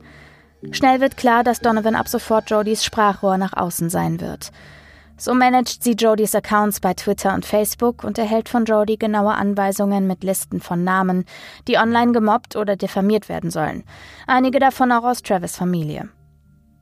Als letztlich der Prozess beginnt, meldet sich Donovan bei Jodies Eltern und bietet ihre Unterstützung an. Vor allem Bill Arias, Jodies Vater, ist ihr sehr dankbar. Die Arias gewinnen Donovan lieb. Es entwickelt sich auch hier eine Art familiäre Freundschaft und so wohnt Donovan dem Prozess gemeinsam mit Jodys Eltern bei. Sie ist nach wie vor von Jodys Notwehrszenario überzeugt, möchte dazu beitragen, das Image ihrer Freundin reinzuwaschen. Als Jody jedoch von Donovan verlangt, dass diese Jodys Eltern online diffamieren soll, ihnen Misshandlungen vorwerfen, fängt Donovans Loyalität ihrer Freundin gegenüber langsam zu bröckeln an. In zahlreichen Gesprächen im Gefängnis hatte Jodie stets klargemacht, dass ihre Eltern ihr nie in irgendeiner Weise Gewalt angetan hatten. Auch kennt Donovan inzwischen Jodys Eltern und kann sich beileibe nicht vorstellen, dass diese beiden gewalttätig sein könnten. Hatte sie vorher nicht hinterfragt, wem sie welche Art von Nachrichten hatte zukommen lassen sollen, ist sich Donovan ihrer Sache nicht mehr sicher und ändert das Passwort zu Jodys Twitter-Account. Als Jody das bemerkt, erhascht Donovan erstmals einen kurzen Blick auf eine Jody, die ganz anders ist als die, die immer liebevoll und warm spricht, nie laut wird, nie ein schlechtes Wort über andere verliert. Die Jody, die sie jetzt am Telefon hört, ist sehr wütend, bedroht Donovan sogar. Zwei Tage später jedoch ruft Jody noch einmal an und entschuldigt sich für ihr Verhalten. Nun wieder ganz die alte. Der Prozess ist bereits im Gange, als Jody bei Donovan anruft und sie bittet, sich um einen Mann zu kümmern, der in die Stadt kommen würde. Donovan tut wie ihr geheißen und trifft sich mit dem ominösen Mann, der ihr ein schockierendes Geheimnis anvertraut. Er erzählt ihr, dass er am 4.6. auch am Tatort gewesen sei. Dass es schließlich unmöglich gewesen wäre, dass die zierliche Jody Travis allein so hätte hinterlassen können. Jody habe ihm erzählt, dass Travis sie körperlicher und psychischer Gewalt ausgesetzt habe. In der Mordnacht also will der mögliche Komplize mit Jody zu Travis Haus gefahren sein, wo Jody eigentlich Travis neue Freundin hatte umbringen wollen, weshalb sie eine Pistole dabei hatte. Zunächst sei Jody also allein nach oben zu Travis gegangen, während der Mann im Erdgeschoss gewartet habe. Man habe geplant, gemeinsam weiter nach Utah zu fahren. Nach einiger Zeit hört er plötzlich Jody, Zeta und Mordio schreien, und als er die Treppen hinaufeilt und die Wohnung betritt, sieht er Jody schon über Travis hängen und auf ihn einstechen. Das Messer soll kurz zuvor zum Schälen eines Apfels genutzt worden sein, den Jody und Travis gegessen hatten. Der eventuelle Komplize habe also die Pistole auf Travis gerichtet, weil er es habe beenden müssen. Travis habe schließlich furchtbar gelitten, also habe er den Schuss abgegeben. Für Donovan ergibt jetzt alles einen Sinn. Sie hatte es ohnehin fast lustig gefunden, dass alle Welt glaubte, Jody hätte allein Travis so in die Dusche verfrachten können. Donovan zögert nicht und erzählt den Ermittlern von dieser Geschichte. Schließlich will sie Jody weiterhin verteidigen. Und nun erklärt sich auch, wie Jody den knapp 100 Kilo schweren Travis nach dem Mord in die Dusche verfrachtet haben soll. Die Ermittler jedoch schenken all dem, Donovans Aussage zufolge, keine Beachtung und im gesamten Prozess wird niemand ein Wort über einen eventuellen Komplizen verlieren. Als Jody schließlich in den Zeugenstand tritt, um sich selbst zu verteidigen und schwere Vorwürfe gegen ihren Vater Bill erhebt, kann Donovan das nicht akzeptieren. Insbesondere nicht, als Bill später zu Tode kommt, wobei die Todesursache nie bekannt wird. Donovan ist nach eigener Aussage davon überzeugt, dass er sich das Leben genommen hatte, weil er das Verfahren um seine Tochter und deren Diffamierung ihrer Eltern in der Öffentlichkeit nicht mehr ertragen hat. Er sei auch zuvor schon gesundheitlich schwer angeschlagen gewesen, und sie könne sich vorstellen, dass die Anschuldigungen von Jody das fast zum Überlaufen gebracht haben könnten. Damit ist Donovans Loyalität Jody gegenüber endgültig gebrochen und sie bricht den Kontakt zu Jody ab. Als Tracy 2012 ebenfalls entlassen wird, leben sie und ihre Frau Donovan endlich außerhalb des Gefängnisses zusammen. Sie nehmen ab dann keine Anrufe von Jody mehr entgegen, beantworten keine Briefe. Jody schreibt in einem Brief an die beiden, ihr geht nicht dran, ihr wart nicht da, als ich euch brauchte. Die Familien von Donovan und Tracy haben sich von ihnen abgewandt, weil sie Jody unterstützt haben. Donovans Familie hat ihr das bis heute nicht verziehen. So, Jetzt ist die Bombe geplatzt. Ja, jetzt ist alles auf einmal wieder ganz anders. Und ich glaube, jetzt können wir auch verraten, was auf dem Video genau. zu sehen war, was wir da abgespielt haben. Ja. Wir haben uns die Frage gestellt, während nämlich genau die gleiche Frage wie ihre Zellen Mitinsassinnen, ob eine zierliche Person wie Jodie Arias überhaupt dazu in der Lage gewesen wäre, den eigentlich mindestens doppelt so schweren Travis Alexander alleine in so eine sehr schmale Duschtasse zu quetschen und auch genau. so zu überwältigen und so. Genau. Und dazu haben wir ein Selbstexperiment gemacht. Also ich habe ein ja. Selbstexperiment gemacht. Ich bin deutlich schwerer als Jodie Arias es war und ich gehe sehr häufig ins Fitnessstudio. Mhm. Deswegen mhm. ist es nicht so ganz vergleichbar. Und mein Mann wiegt nicht das Doppelte. Nicht, ja, nee, genau, nicht mhm. das Doppelte von mir und vor allem auch so, ich weiß nicht, 95 Kilo oder so. Also mm. du musst, also fünf Kilo sind auch eine Menge, wenn die noch oben drauf kommen, sag ich mal. Ja, und wenn, wenn bei dir noch Muskeln genau, und genau. so runterkommen würden. Ne? Genau. Jedenfalls habe ich meinen Mann, der auch wirklich, wirklich, wirklich extrem entspannt war, was super war, weil das wirklich mm. schwer war. Also der hat mm. wirklich hängen lassen, ne? Mhm. Über den äh, Flur, beziehungsweise durch das äh, Büro meiner Mutter, weil meine Eltern eine passende Duschtasse haben, in die Duschtasse im angrenzenden Badezimmer äh, gezogen und versucht da reinzustopfen. Wie war das so? Ja, das war hart. Das also war das Video seht ihr übrigens auf Instagram, ne? genau, ne? keine ja, Podcast-Buchstabe genau, im genau, Kopf. Genau. genau. Wie war das? Ich weiß es auch noch nicht, Freund. Ich bin genauso gespannt und unwissend wie ihr. Ich wollte mich nicht spoilern lassen. Ich kenne das Video, aber was waren deine Erfahrungen dabei? Es, es war auf jeden Fall sehr anstrengend. Ich habe sehr, sehr stark geschwitzt und ich hatte einen bumsroten Kopf danach. Mhm. Die Sache ist, dass ich glaube, ich hätte das geschafft, hätte ich nicht Angst gehabt, meinem Mann das Rückgrat zu brechen. Mhm. Weil wenn du eine Leiche hast und Klar. du hast keine Sorge mehr, dem Menschen weh zu tun, Richtig. dann kannst du den anders stopfen. Stopfen. Ja. Dadurch, dass diese Dusche, ich sag mal so das sind so 15, 20 Zentimeter mhm. oder so, die quasi die Duschtasse vom Boden entfernt ist, sozusagen. Mhm. Äh, ich hätte ihn darüber hebeln müssen mit aller Kraft ja. oder so. Äh, denn dann hätte ich ihm aber furchtbar wehgetan. Ja. Das wollte ich natürlich nicht tun. Ich hätte auch sicher mit noch ein bisschen mehr Rödelei und Beine zuerst und so vielleicht, mhm. aber halt immer unter der Voraussetzung, dass ich die Möglichkeit habe, da wirklich so dran zu ziehen, Mhm. Irgendwie, dass das, das, das, und er merkt es nicht, ne? Ja, und aber ich, gut, die Möglichkeit wird sie ja gehabt haben. Genau, die Möglichkeit hat sie gehabt. Mhm.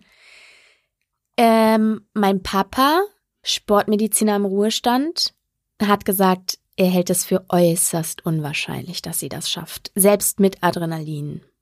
Okay. Ähm, sie müsste ganz viel Zeit gehabt haben. Wir haben mhm. den Zeitplan ja gehört. Sie Zeit hatte, hatte Zeit. sie. Mhm. Genau. Jetzt muss man dazu aber sagen, also ich hatte natürlich kein Adrenalin. Ich war ultra tiefenentspannt. Ja, logisch. Ne? Warum so, auch? Also, ne? Ja. Aber man muss auch dazu sagen, dein Mann hat zwar alles locker gelassen, aber der er war auch nicht, der lebt genau, trotzdem. Das ne? ist die Sache. Eine Leiche das, das ist trotzdem noch, noch mal schwerer wie Ohnmächtige. Ne? So. Das ist ein nasser Sack. Das musst du auch noch mhm. sagen. Die sind das, unhandlicher. Ich hätte ich den sedieren sollen. Um Gottes Willen, nein. Auf jeden Fall, also er ist total unhandlich. Ne? Er ist trotzdem unhandlich. Nicht quadratisch praktisch. Aber gut. der ist wirklich ja trotzdem ein lebendes, atmendes Wesen. Mhm. Ne? Und du kannst auch, wenn du locker lässt, wirklich das nicht simulieren. Davon bin ich auch mhm. überzeugt. Ne? Mhm. Da, dazu kommt auch noch, du holst das ja aus dem Rücken. Ne? Du mhm. musst es am besten aus dem Rücken, äh, aus den Beinen holen. So, du musst mhm. es aus den Beinen holen und die untere Rückenmuskulatur ist sehr involviert, ne? Mhm. abgesehen von Griffkraft und so. Jetzt muss man dazu sagen, dass ich halt auch viermal die Woche ins Fitnessstudio gehe und da 70, 80 Kilo Kreuzheben mache. Das heißt, es mhm. ist im Endeffekt sehr unhandlich. Also das, äh, mein Mann ist unhandlich, ne? So unhandlicher als diese Langhantel. Aber trotzdem, Jodie hat das nicht gemacht. Mhm. Jodie hat es nicht gemacht und die hatte 56 Kilo. Ja. Ne? Mhm. Also wirklich ein ganz schlankes, zartes Mädchen. Mhm. Und sie hat das nicht gemacht, ne? Und mein Papa sagt, er hält es sogar mit Adrenalin für sehr unwahrscheinlich. Dann habe ich gesagt, ja, aber Papa, pass auf, was ist denn mit den Müttern, die ihre Söhne und Töchter unter Autos wegzerren? Ja, genau, wir kennen sie alle, diese Geschichten. Ja, es ist ja so ein mhm. Mythos, mhm. aber ähm, der kommt ja nicht von irgendwoher. Ne? Mhm. Also äh, man, man kann ja schon unter Druck auch wirklich viel bewegen mhm. im Wortsinne. Ende vom Lied ist, ich weiß es einfach nicht. Also ich kann Ende vom Lied ist unser Selbstexperiment, das ist überhaupt nicht nee. valide. Genau, aber überhaupt nicht. Äh, ich kann nur sagen, ich glaube, ich hätte es geschafft, wenn es wirklich, also mhm. wenn es, wenn es nicht, wenn ich keine also Verletzungen sagst, hätte machbar. fürchten müssen. Mhm. Ja, ein Dummy mit 100 Kilo hätte ich da safe in die Dusche gestopft. Okay. 100 pro. Okay. Das überrascht mich zum Beispiel. Also es ist ja was, weil wir, glaube ich, sind beide daran gegangen mit der Vorstellung, das da stirbt nichts. Ja. Ich habe nur im Video gesehen, dein, also dein Mann ist ja auch wirklich groß. Ja. Und ähm, der Maus, ne, der ja, lag da vor dir. Ich dachte, wie soll dieser Mann in ja, diese ja. Duschtasse? Niemals. Aber gut, du sagst, es ich, geht. Ich würde Aber sagen, jetzt interessiert mich natürlich umso mehr, wenn du sagst, sie hätte das durchaus alleine bewerkstelligen können. Was sagst Angenommen, du? ich weiß nicht, ne? Ja, also, aber ne, mhm. du sagst, du denkst schon? Nee, weiß ich nicht schwierig, es ist ich natürlich nicht sagen. Ich schwierig sagen. nachzustellen. Diese ne? Adrenalinkomponente, ne? das ist das, was ich nicht berechnen kann, weil ich nicht weiß, wie mhm. sich das anfühlt. Das mhm. ist das Ding. Und wenn man dann wirklich davon ausgeht, dass Menschen äh, wirklich unwirkliches Gewicht bewegen können mhm. in Drucksituationen, mhm. kann ich es mir irgendwie schon vorstellen. Auf der anderen Seite, hätte der tote Körper wirklich in die Dusche gemusst? Sie wollte den doch abwaschen. Der, der war doch abgewaschen. Ja, man könnte, also man, Duschwasserhähne sind ja an so einem Schlauch. Dann setzt ja, halt alles unter Wasser. Ja, aber der, sie hat ihn doch durch den ganzen Flur getragen. Ja, ja. Das ist ja das Ding. Der lag ja, Ja. am anderen Ende des ja, Zimmers quasi. Ja, hast recht. Also ich glaube, dann kommt noch dazu, genau, das wollte ich auch noch. Mhm. Ähm, er äh, begünstigend, so, begünstigend kommt hinzu, dass der glitschig gewesen sein muss. Ja, also aber das ist ja auch, Zieherei. irgendwann ist das Wasser aber auch mal weg. Und vorne, wo ein nee, der Großteil Blut, meinte ich. auch, ja. Ja. Das ist erstmal nicht weg, wenn er gerade getötet worden ist. Dann Mhm, ist das Blut stimmt. erstmal nicht nicht nur das weg. Wasser vom Duschen, sondern Genau. auch das Blut, ja. Ähm, na gut, aber was ist dein Fazit, das du daraus ziehst bezüglich der Mehrtäter-Theorie? Ich meine, ich finde die Art und Weise, wie das letzten Endes rausgekommen ist, schon sehr überzeugend. Also Ja, ich, weiß ich jetzt nicht, weil wir hatten gerade das Thema mit den Medien. ja. Aber warum sollte der sich quasi selber in die, Du weißt doch nicht, ob er das überhaupt getan hat oder ob so. diese Mitinsassin einfach nur Aufmerksamkeit ob die einfach heischen Mist wollte. erzählen wollte? Das ist ja die Frage, Mhm. ob die, ich meine, das ist eine Dokumentation, die könnt ihr euch anschauen Mhm. äh, bei einem großen Streaming-Anbieter. Ich habe die auch verlinkt, glaube ich. in Ja, die den- ist ja bei den Quellen Shownotes, dabei, genau. auf jeden Fall. Genau. Ja. Ihr könnt euch die anschauen und ihr werdet sehen, es ist halt eine Dokumentation, die nur darauf fußt, dass diese ehemaligen Mitinsassinnen Aussagen gemacht haben. Und die Mhm. Okay, und die könnten viel erzählen. Vielleicht brauchen sie auch ein bisschen große Frage. Starthilfe. Beide Genau. entlassen das ist die jetzt. große Frage. Das ist das. Und das würde ich nämlich auch nochmal in den Raum stellen wollen. Ich kann es euch wirklich nicht sagen. Mhm. Ich würde sagen, dass es eine enorme körperliche Kraftanstrengung ist und ich glaube, dass du die nicht mal eben so aus der Hüfte schüttelst. Mhm. Aber den Adrenalinfaktor kann ich nicht berechnen. Hm. Das ist so, ja. So. Was dagegen spricht, übrigens, Mhm. gegen die Mehrtätertheorie, ist, dass es einen Nachweis darüber gibt, dass Jodie aufgrund von umgedrehten Nummernschildern, sie hat die Tat, Mhm. nach der Tat die Nummernschilder umgedreht, Mhm. angehalten wurde von der Polizei. Mhm. Und der Beamte hat protokolliert, das ist protokolliert, Mhm. dass sie verletzte Hände hatte. Mhm. Das ist Das ja, hat man ja auch schon gehört, ne? Äh, Aber dass nicht, dass jemand erklärt- anders im Auto war. Und angeblich soll ja dieser Mensch mit ihr gemeinsam Ja, ja. dann noch Pläne gehabt haben. Und was natürlich auch irgendwie, finde ich, so ein bisschen dagegen spricht, ist, dass sie ja auf dem Weg zu ihrer neuen Liebschaft war und quasi einen Umweg gemacht hat. Mhm. Und da nimmst du ja auch keine andere männliche Person mit. Also wahrscheinlich nicht. Oder sehe ich das Ich falsch? finde es auch irgendwie, also ich, ich Mhm. finde es halt weird und Mhm. trotzdem stellt sich mir die Frage, die Frage hat sich uns von Anfang an gestellt. Wir Mhm. haben schon kurz nach Beginn der Recherchen da gesessen und gedacht, Mhm. das, hat sie das alleine gemacht? Ja, also es sei denn, also der Rechtsmediziner ist sich ja ziemlich sicher, dass dieser Schuss, der Schuss in den Kopf, ziemlich zuletzt zugefügt Mhm. worden ist. Ansonsten hätte ich gesagt, klar, wenn du jemanden ins Gesicht schießt, dann schaffst du das, den zu überwältigen zumindest. Mhm. Ne? Vielleicht auch das mit der Dusche. Ja, ja, also die, die Mehrtätertheorie von Donovan, von der Mitinsassin, Mhm. sagt ja, sie hat erzählt, dass dieser Typ mitgekommen ist und erstmal gar nicht dabei war bei der Tat, sondern den Schuss abgegeben hat. Nein, nur Und weil du ja gefragt hast, hätte sie alleine den überwältigen Ich, können. über die, bei der Überwältigung bin ich völlig unstrittig der Meinung, ja, weil sie das Überraschungsmoment genutzt Okay, hat. Sie ist wenn er in der Dusche war und sie hat und so, ihn, okay. sie hat sofort ja auf ihn eingestochen. Mhm. Ähm, ich glaube, das ist kein Problem. Der Okay. war schon schwer verletzt und dann bist du auch, glaube ich, nicht mehr zu viel in der Lage, je nachdem, wie schnell das geht. Ja, und das stimmt. Und das stimmt, dieser Überraschungsmoment, Ja. ne, während er unter der Dusche steht und Auf erst ist noch alles Fall. okay mit den Fotos und Frage so. ist eher, meine Frage war eher dieses Aufräumen hinterher. Mhm. Das, das war ja auch das, was ich mit diesem Video herausfinden wollte. Mhm.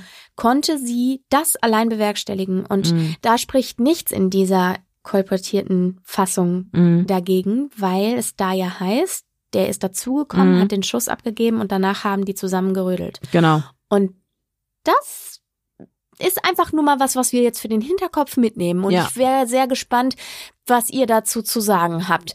Also Mhm. dagegen spricht, wie gesagt, dass, Dass der- der, Typ danach verschwunden sein muss. Also Ja. Aber das war danach, als der Officer, ja, weil sie Das war hatte sie ja die Schnitte an den Genau. Händen, das muss ja danach gewesen sein. Genau. Er, die könnten natürlich auch getrennte Wege gegangen sein. Vielleicht dachte der sich danach, ey, du bist ja verrückt. ja. Was ich aber auch wieder spannend finde, wie oft Jodie Arias halt ihre Aussagen ändert und dass sie jetzt auf einmal sagt, ähm, sie ist dahin gefahren, um eigentlich die Freundin von Travis Ja. zu töten. Gegenüber ihren Freundinnen im Gefängnis. Genau, was dann, aber ja. dann trotzdem da auch wieder die irgendwie diese Eindringlingssache und dann auf einmal hat da angeblich noch ein anderer gesagt, ich bin auch dabei Ja. gewesen. So, also es ist ein ja. Ich habe ähm, ich hab noch eine Ergänzung. ja, weil ich glaube, dass diese Frage auch in einigen Köpfen aufgeploppt sein dürfte, bei Mhm. mir jedenfalls. Ich habe das danach recherchiert. mhm. Und zwar, woher wusste Jodie, dass ihr Twitter-Passwort geändert wurde? Sie war ja im Gefängnis.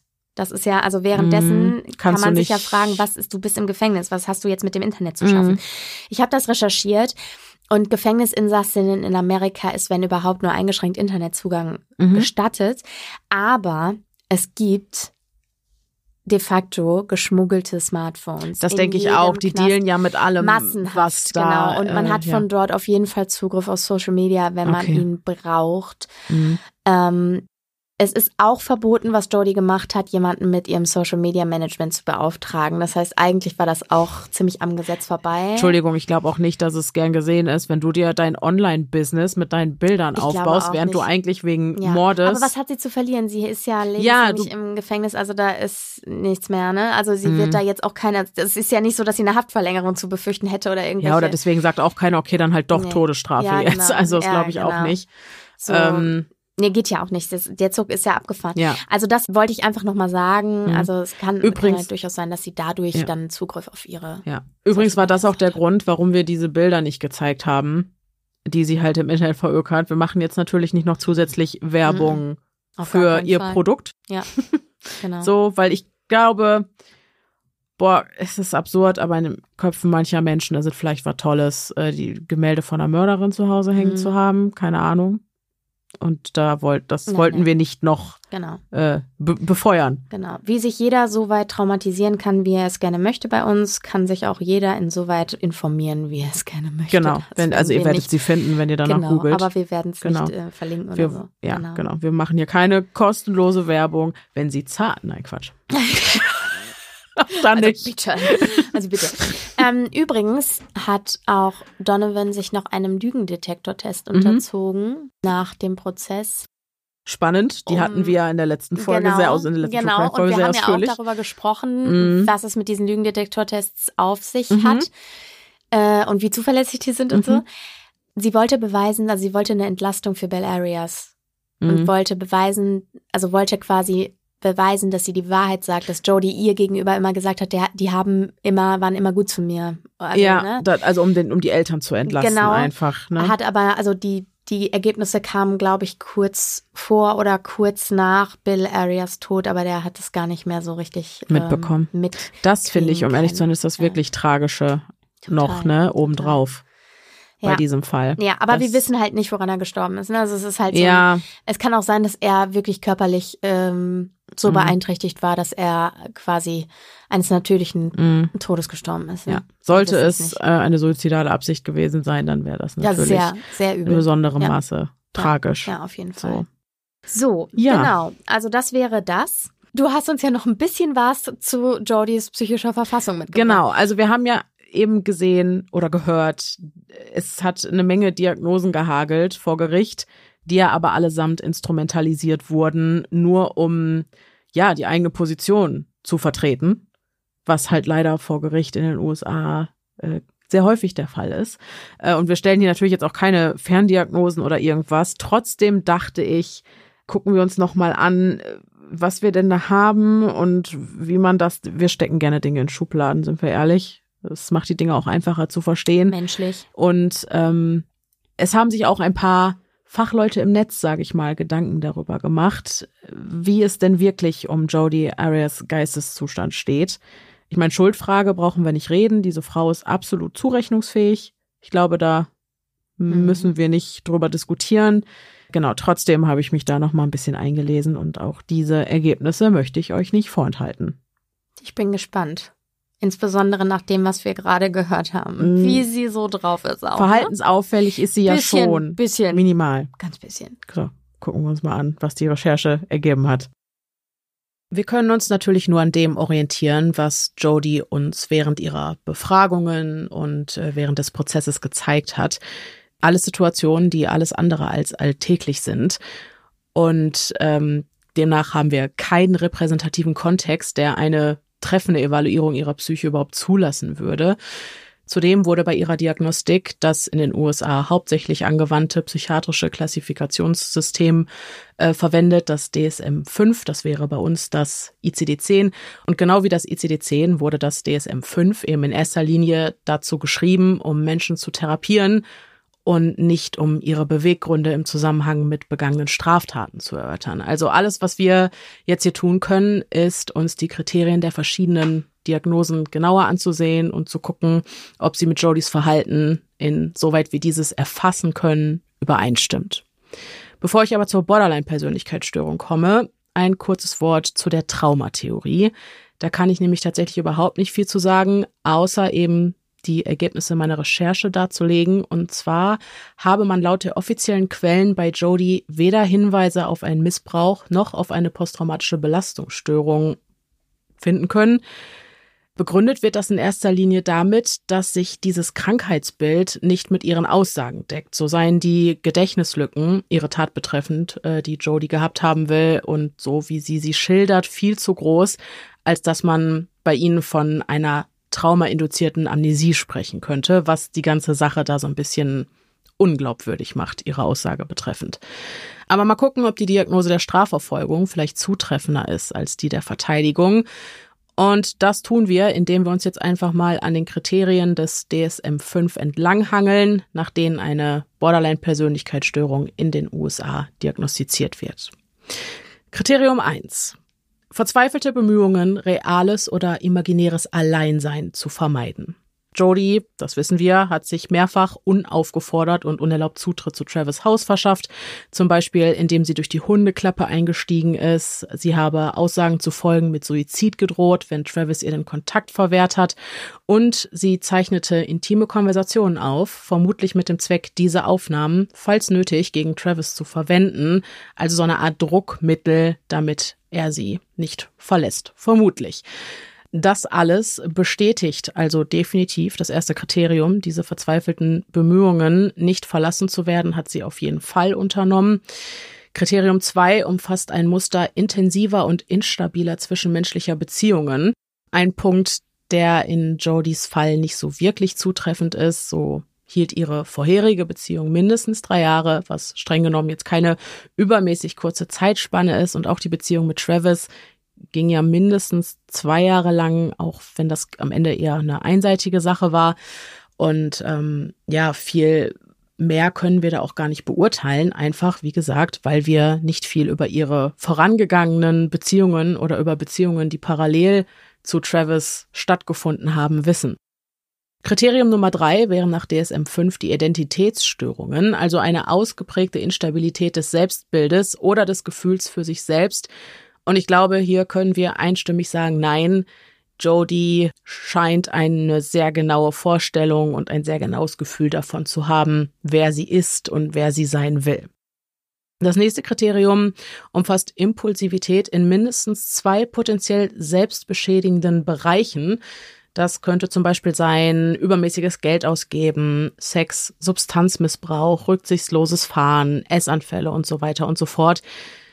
Im Fall von Jodie impulsiv, ja, wahrscheinlich zwangsläufig selbstzerstörerisch, vermutlich nicht. Aber auch hier, so genau können wir das gar nicht wissen, aber da tendiere ich doch tatsächlich eher zu Nein. Kriterium Nummer 5. Wiederkehrende Suiziddrohungen, Andeutungen oder Versuche oder selbstschädigendes Verhalten. Drohungen, ja. Selbstschädigendes Verhalten, ganz klar nein beziehungsweise haben wir ein solches bei ihr nie beobachten können und wir haben auch nie etwas darüber gehört, dass das in ihrer Vergangenheit mal vorgekommen sein soll. Als nächstes haben wir die affektive Instabilität, die durch eine ausgeprägte Orientierung an der aktuellen Stimmung gekennzeichnet ist, zum Beispiel starke episodische Niedergeschlagenheit, Reizbarkeit oder Angst.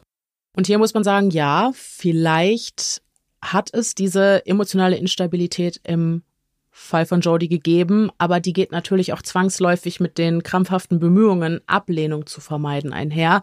Hier gibt's also so eine Überschneidung mit dem ersten Kriterium, welches wir im Fall von Jodie zwar bestätigt sehen, Aber mal abgesehen von diesen zwanghaften Bemühungen, nicht verlassen zu werden, ist bei ihr zumindest aus unserer Sicht keine affektive Instabilität zu beobachten. Das nächste Kriterium umfasst ein beständiges Gefühl der Leere. Im Fall von Jodie vermutlich eher nicht, aber auch hier, wir können ihr nicht in den Kopf gucken. Wir wissen es nicht.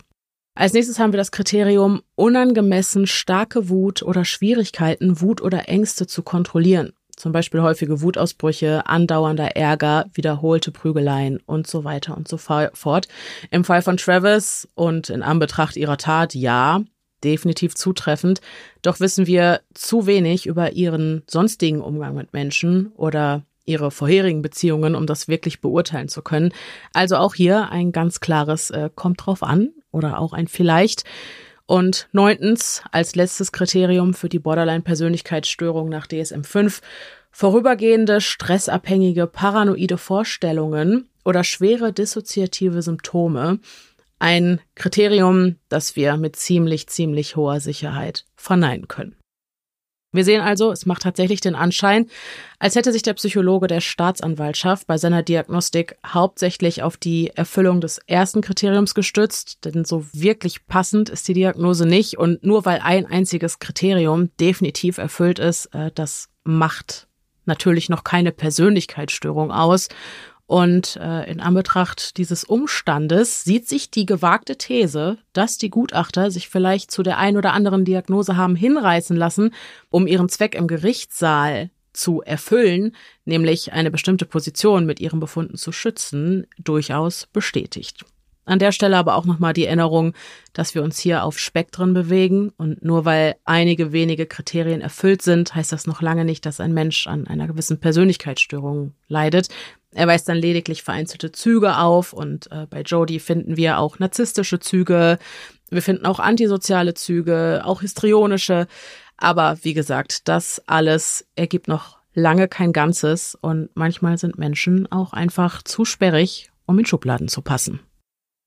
Ich finde halt, dass du, wenn du dir nochmal genau die verschiedenen ihr diagnostizierten Krankheitsbilder anguckst, und ähm, diese mit dem Ist-Zustand oder mit ihr quasi, mit ihren Verhaltensweisen vergleichst, merkst du halt nochmal mehr, wie an den Haaren herbeigezogen diese Gutachten halt vor Gericht wirklich waren. Nur um die Position zu stützen. Richtig. Mhm. Und das denke ich mir halt oft bei solchen Fällen, dass die Verteidigung dann natürlich, denke ich, tief in die Trickkiste greift. Und das ist ein extrem großes Problem, weil, also ganz ehrlich, in wie jetzt nicht nur in Amerika, auch vielleicht, wobei ich glaube, in Deutschland ist es auch mal ein bisschen komplizierter. Ich, wird das da nicht vom Gericht bestellt oder auch von der Verteidigung? Das macht das Gericht. Das macht das, das Gericht, Gericht ne? Das macht eine neutrale Seite. Gutachter ja. und sagt hier, bitte mach mal. Genau, das würde ich sagen, ist dann ja eine unabhängige Seite. Aber das finde ich halt so schwierig an diesem amerikanischen System, wo sich ja, jeder bestellt, wen er will. Ja. Ne, da hat jeder einen in der Hinterhand. Sind weil, wir wieder bei der Talkshow irgendwie. Ja, wirklich. Ja. Und es hat da deshalb haben diese Gutachten halt wirklich ähm, so gut wie keine Aussagekraft mhm. oder beziehungsweise gehören sehr, sehr kritisch hinterfragt. Mhm. Und ich weiß gar nicht, ob es da keine Option ist, vom Gericht einen neutralen Gutachter bestellen zu lassen, Warum das nicht passiert, ich weiß es ich nicht. Ich kann es dir auch nicht sagen, aber, ja. aber ich sag mal so, es hat natürlich eingezahlt auf diesen ganzen Medienzirkus. Ja, absolut. Total. Mhm. Also ich meine, du kannst das ja aufbauschen bis zum geht nicht mehr. Dann gibt der eine das Gutachten in Auftrag, der nächste gibt ein Gutachten ja. in Auftrag und der übernächste gibt auch ein Gutachten in Auftrag, mhm. weil das hat nicht gepasst mhm. oder was auch immer. Ich meine ja, ganz ehrlich, bestes Beispiel glauben? Johnny Depp und Amber Heard. Ja, ist genau so. so eine Shitshow, absolut. die von den Medien. Ich meine, jetzt gibt's eine Netflix-Serie darüber, oder? Also das ist halt absurd, ne? So, ja, und äh, das finde ich war auch so ein Aspekt. Ich glaube, das war mir vorher auch gar nicht so bewusst, wie, wie diese Gutachten halt wirklich verfälscht werden, weil es bei uns in Deutschland so anders läuft. Das ist halt die Sache. Und dann musst du dich als Geschworener irgendwie, um da nochmal kurz drauf zurückzukommen, darauf stützen. dich darauf stützen. Du hast nichts in anderes. Einer Entscheidung. Also, dass dir jemand da dann quasi das irgendwie liefert, ja, und der mhm. eine sagt, das ist grün und der andere sagt, nee, das ist blau und du weißt nicht, welche Farbe es hat. Mhm. Ja, tolle Wurst. Und du sollst halt anhand dessen, das finde ich halt auch so schwierig, ne? Da wird das Schicksal eines Menschen verhandelt, der die Entscheidung, ob Leben oder Tod, von einem anderen Menschen genommen hat. Mhm. Und du als Jurymitglied sollst genau das Gleiche tun. Mhm. Das finde ich ein bisschen schwierig. Mhm. Also bisschen schwierig. Bisschen schwierig. So ein bisschen. Ja, insbesondere du bist keiner, der sich irgendwie juristisch besonders gut auskennt. Du bist einfach ein Laie, du musst es machen, du bist Mhm. auch gezwungen dazu, du Mhm. kommst da quasi auch nicht raus. Ich glaube, Mhm. die, die ähm, Regeln sind sehr streng, um einen Geschworenendienst auslassen ja, zu ja, du können. brauchst einen sauguten Grund, um daran nicht teilzunehmen. Und dann ne? sitzt du da ja, und da ganz ehrlich, ne, da gilt aber nicht der Grundsatz, jeder darf sich so weit traumatisieren, wie er das gerne möchte. Und ich Nee. glaube ehrlich gesagt, wenn du an so einer Entscheidung beteiligt bist mhm. und du verurteilst jemanden zum Tode, Mhm. das kann auch ein Sekundärtrauma sein, da bin ich mir Mhm. relativ sicher. ja. Ähm, Und halt, ich finde halt einfach so absurd, wirklich. Also ihr müsst euch in die Lage hineinversetzen, so ja, da sitzt eine Straftäterin, aber ganz ehrlich, wenn man euch direkt persönlich jetzt gefragt hätte, soll diese Frau sterben oder Genau. leben? Das ist schon. ja, aber wie tough ist es denn auch? Also jetzt mal ehrlich, ne? Jo, es gibt so viele Leute, Mhm. die sich dann auch wirklich auf den Zug setzen würden, weil sie vielleicht auch echt denken, ja, okay, also das ähm, Gruppe macht ja psychologisch was mit einem. Eine Gruppe ja, dass macht du dich einfach der einem. Mehrheit anschließt. Aber wir Genau. hatten ja auch eine Person, Genau. die gegen den Strom geschwommen Genau. ist und auch das hat ihr Probleme Ja, eingebrockt. absolut. Das ist so krass, Nachhaltig. oder? Und, Mhm. und weil das medial so aufgebauscht wird, Mhm. dass quasi sogar Druck auf die Geschworenen gemacht Mhm. wird, weil, weil man diese Frau hängen sehen will im übertragenen Sinne. Also bitte. Ja, da- ich Leute, meine, wie oft hat Das man ist ja echt, das erlebt, dass äh, vor Gefängnis oder vor Gerichtssälen oder so gekämmt wird. ja, ja, genau. Ne? Und dann, Das ist echt Ja. irrsinnig. Ne? ja, das äh, stimmt schon. Naja, Ja, also ich habe für einen smoothen Ausklang. es nimmt kein Ende hier. Nein, es nimmt kein Ende. Ich habe noch ein bisschen was zu äh, Dem eigentlichen Zahlen. Oberthema. Ja, ich will äh, Gefährliche Liebe. Beziehungsgewalt und Stalking. Äh, Freunde und Freundinnen der guten Unterhaltung. Ich habe Zahlen mitgebracht noch. Denise, ich habe ein paar Fragen. Mhm. Ähm, was glaubst du, wie viele Beziehungstaten aus dem Deliktbereich Mord und Totschlag gibt es so jährlich bei uns in Deutschland? Boah, du willst eine Zahl, Ja, weißt du, wie mal. schlecht ich im ist Schätzen egal, bin? ist egal, schätz mal. Das Traurige ist, dass ich die Zahl ja hundertprozentig, wahrscheinlich in den letzten vier Jahren, seitdem ich den Podcast mache, schon mal gelesen habe. Mhm. ja, sind ja, kommen ja jährlich neue raus. In Deutschland. Boah, ich muss richtig wack ins Blaue Mach, raten. mach mal einfach. Wie unangenehm. In Deutschland. 2000? Okay. Und was glaubst du, wer ist häufiger Täter oder Täterin bei Fällen von Stalking, Frauen oder Männer? Der Täter wahrscheinlich eher die männlichen Mhm. Okay. Lebensgenossen. Ich habe Zahlen, Okay. ne? So. Und bevor ich da Boah, jetzt wobei genau, aber Stalking, es muss ja nicht immer mit Mord enden, ne? Das war, also ging jetzt auch Stalking ohne Todesfolge, ja, bei ne? Stalking, bei Stalking, nicht bei Boah, dann habe ich vielleicht Totschlag. sogar zu niedrig ange... Wobei ist auch die Nein, Frage... nein, nein, das vorher war die Okay. Frage Ah. Mord oder Totschlag. Im Ah, Mord oder Totschlag in Beziehungen. Beziehungsrahmen. Okay, dann bleibe ich... War 2000 schon hoch, ne? Aber irgendwie auch nicht. Sag einfach die Zahl. Okay. Ich Also, verrenne mich ne? hier. Ähm, bevor ich genauer einsteige, Mhm. gibt's noch einen Disclaimer. Muss ich machen, müssen Mhm. wir machen. Man muss einfach manchmal ein bisschen vorsichtig sein. Also es geht ja jetzt um Zahlen zu Gewaltverbrechen, vor allem eben um die innerhalb oder in Folge von einer Paarbeziehung. Wenn du das nicht hören möchtest, weil es dich aus irgendwelchen Gründen triggert, damit ist, bist du, liebes Hörerherzchen. Ich wollte gerade sagen, ich bleib hier sitzen, ich gehe nirgendwo hin. zuhören, aber äh, die Hörerherzchen dürfen das überspringen. Dann müsstest du bitte die nächsten paar Minuten überspringen, wenn du das nicht anhören möchtest. Wir können auch eine Kapitelmarke oder sowas Ja, bestimmt. Wir schreiben sonst noch mal eine Zeitangabe Genau. in die Folgenbeschreibung. Genau, genau. So, und dann möchte ich noch sagen, dass ich, wenn ich jetzt von Männern oder Frauen oder von der Frau oder dem Mann spreche, da ist natürlich niemand Spezifisches gemeint, sondern das Geschlecht hier rein abstrakt, weil das eben die Statistik hergibt und weil ich Richtig. die Zahlen halt irgendwie aufbereiten muss. Ne? Ja. So. Wir hatten uns, oder ich mich vielmehr, dann äh, letztlich noch gefragt, wie eben die Verteilung zwischen den Geschlechtern, insbesondere zwischen Mann und Frau, Mhm. bei solchen Gewalttaten Mhm. Stalking, Mord, Totschlag und auch viele andere Unterteilungen noch Mhm. aussieht. Ne? Ich war nämlich gespannt, ob sich das bestätigt, was uns in unserer Suche nach einem passenden Fall zum Thema gefährliche Liebe auch schon aufgefallen ist, nämlich, dass in den meisten bekannten Fällen eine Frau das Opfer und ein Mann der Täter ist. Ja, leider ist dem auch so. Da Ja. möchte ich kurz vorgreifen. Mhm. Leider ist dem auch so. Ich habe da zwei Statistiken von BKA und Statista mitgebracht und die zeigen Folgendes. Seit 2013 sind die erfassten Fälle von Stalking gesunken. Und Das zwar um etwa ein Fünftel. Oh. Das ist ganz schön Mhm. viel. Wobei ich frage mich auch immer wieder, leider, äh, gerade bei Stalking, die Dunkelziffer muss unfassbar hoch sein. Absolut. Wir Weil allein das- aus meinem Bekanntenkreis, Mhm. wie viele Leute ich kenne, die Total. denen halt einfach nicht geholfen wurde. Total, aber das sind ja auch wirklich BKA, ne? Das heißt nur angezeigt worden sein. Ja, also die, ja, ja, das war- die Fälle, die halt auch nicht Ja, das sind die Fälle, die, ne? Ja. Genau oder irgendwie Daten Mhm. erfasst. Mhm.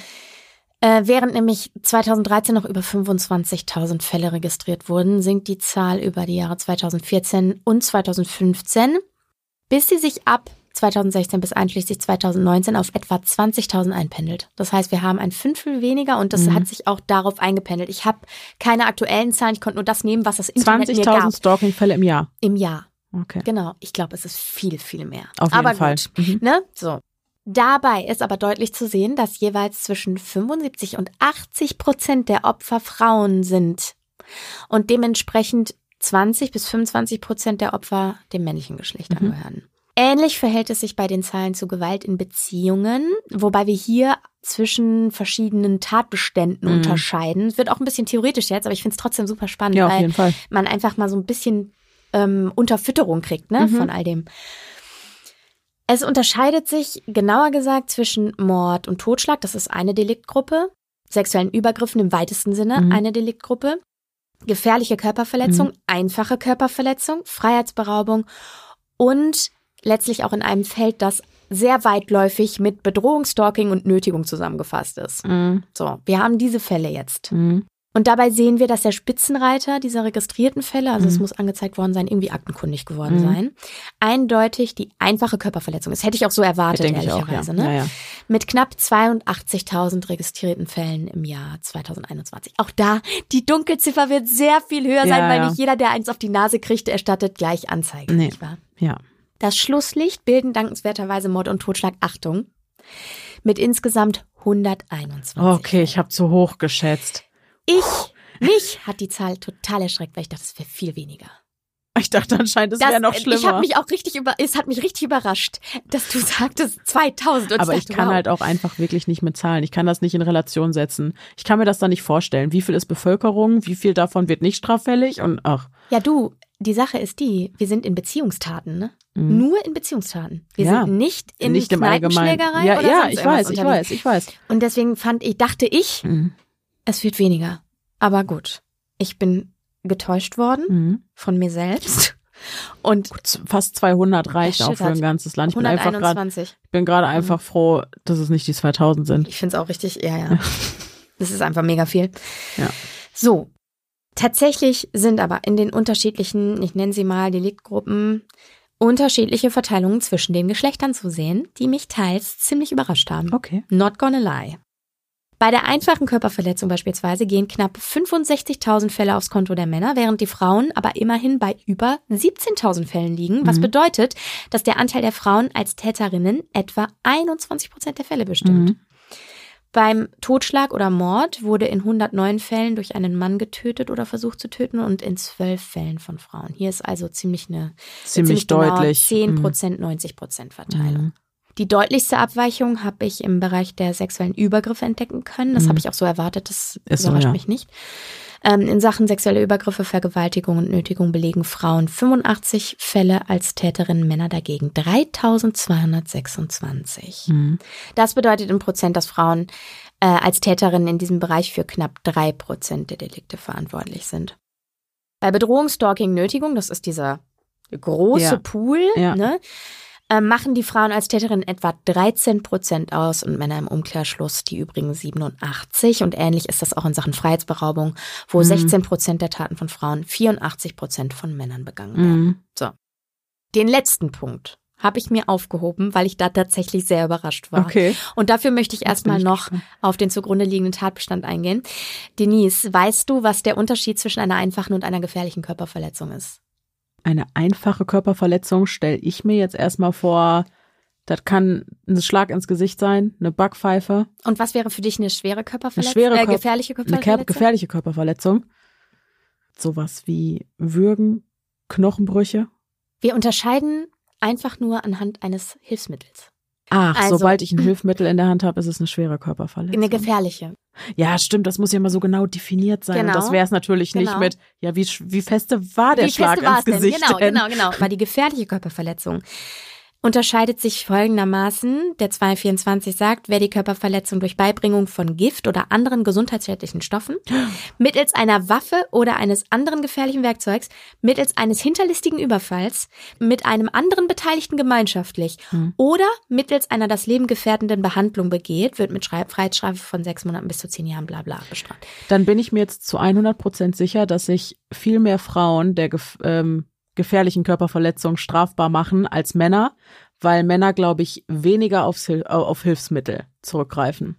Wait for it. Okay, okay, okay, okay. Das wäre jetzt meine Schlussfolgerung Sehr gewesen. interessant. Ja, okay. ja. Ich war sehr, sehr, sehr. Mhm. Also ich war, ich, ich, ja, wir machen mal weiter. So. Während bei der einfachen Körperverletzung circa 21 Prozent der Anzahl der Fälle auf das Konto des weiblichen Geschlechts ging, sieht das bei der gefährlichen Körperverletzung anders aus. Hier sind es etwa 10.500 weibliche Opfer und Achtung, etwa 4.500 männliche. Das bedeutet wiederum, dass ein Drittel der Taten, also dass Frauen nur halb so viele Taten in dieser Range begehen als Männer. Wir haben eine Zweidrittel, ein Drittel Verteilung. 10.000 gehen aufs Konto der Männer, fünf, knapp 5.000 Ah. Also auch aufs Konto der also da begehen mehr Männer schwere Männer? Körperverletzungen als Ja. Frauen. Das hätte ich nicht gedacht. Ähm, kommen wir gleich noch Mhm. zu. Aber was ich interessant fand, war, dass der Prozentteil der Frauen sich in diesem Deliktbereich deutlich mehr dem der Männer annähert als in allen Als in allen anderen. Mhm. Und da insofern hättest du recht. Mhm.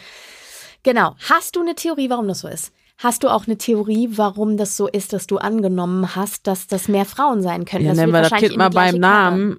Frauen sind Männern physiologisch in aller Regel, Regel weit unterlegen. Und ich meine ganz ehrlich, wie alt ist das, dass also, ähm, dass Frauen ihre Ehemänner vergiften, weil Scheidung keine Option ist. Also diese Fälle sind ja wirklich sehr, sehr, sehr populär und sehr alt vor allem. Ne? Genau. Das reicht ja weit zurück. Absolut. Also Mhm. diese körperliche Unterlegenheit wird auf jeden Fall eine Rolle spielen. Sie brauchen die Hilfsmittel, Mhm. um einen Mann tatsächlich verletzen zu können Richtig. in vielerlei Ja. Hinsicht. Da hören Ich wir mein- gleich auch noch ein bisschen was zu. Nehmt Jodie Arias die Waffe und das Messer weg. Genau, was soll sie dann machen? Was hätte So, passiert sein? Also Genau. mal wirklich. Ne? Genau. Das bringt mich nämlich direkt zur nächsten Sache. Du hast es gerade schon angesprochen. Auffällig ist ja im Fall von Jodie Arias die Brutalität, die sie bei Mhm. ihrem Vorgehen an den Tag gelegt hat. Dieser Overkill. Und deshalb habe ich mich nochmal mit der Frage beschäftigt, und auch das hast du gerade schon angesprochen, wie Frauen töten. Also zu welchen Methoden greifen sie, Mhm. welche Menschen töten sie und so weiter. Dabei bin ich auf einen Artikel in der Zeitschrift der Polizeigewerkschaft gestoßen und da heißt es, dass folgende Merkmale eine große Schnittmenge bei den Täterinnen in Mord- oder Totschlagsfällen ausmachen.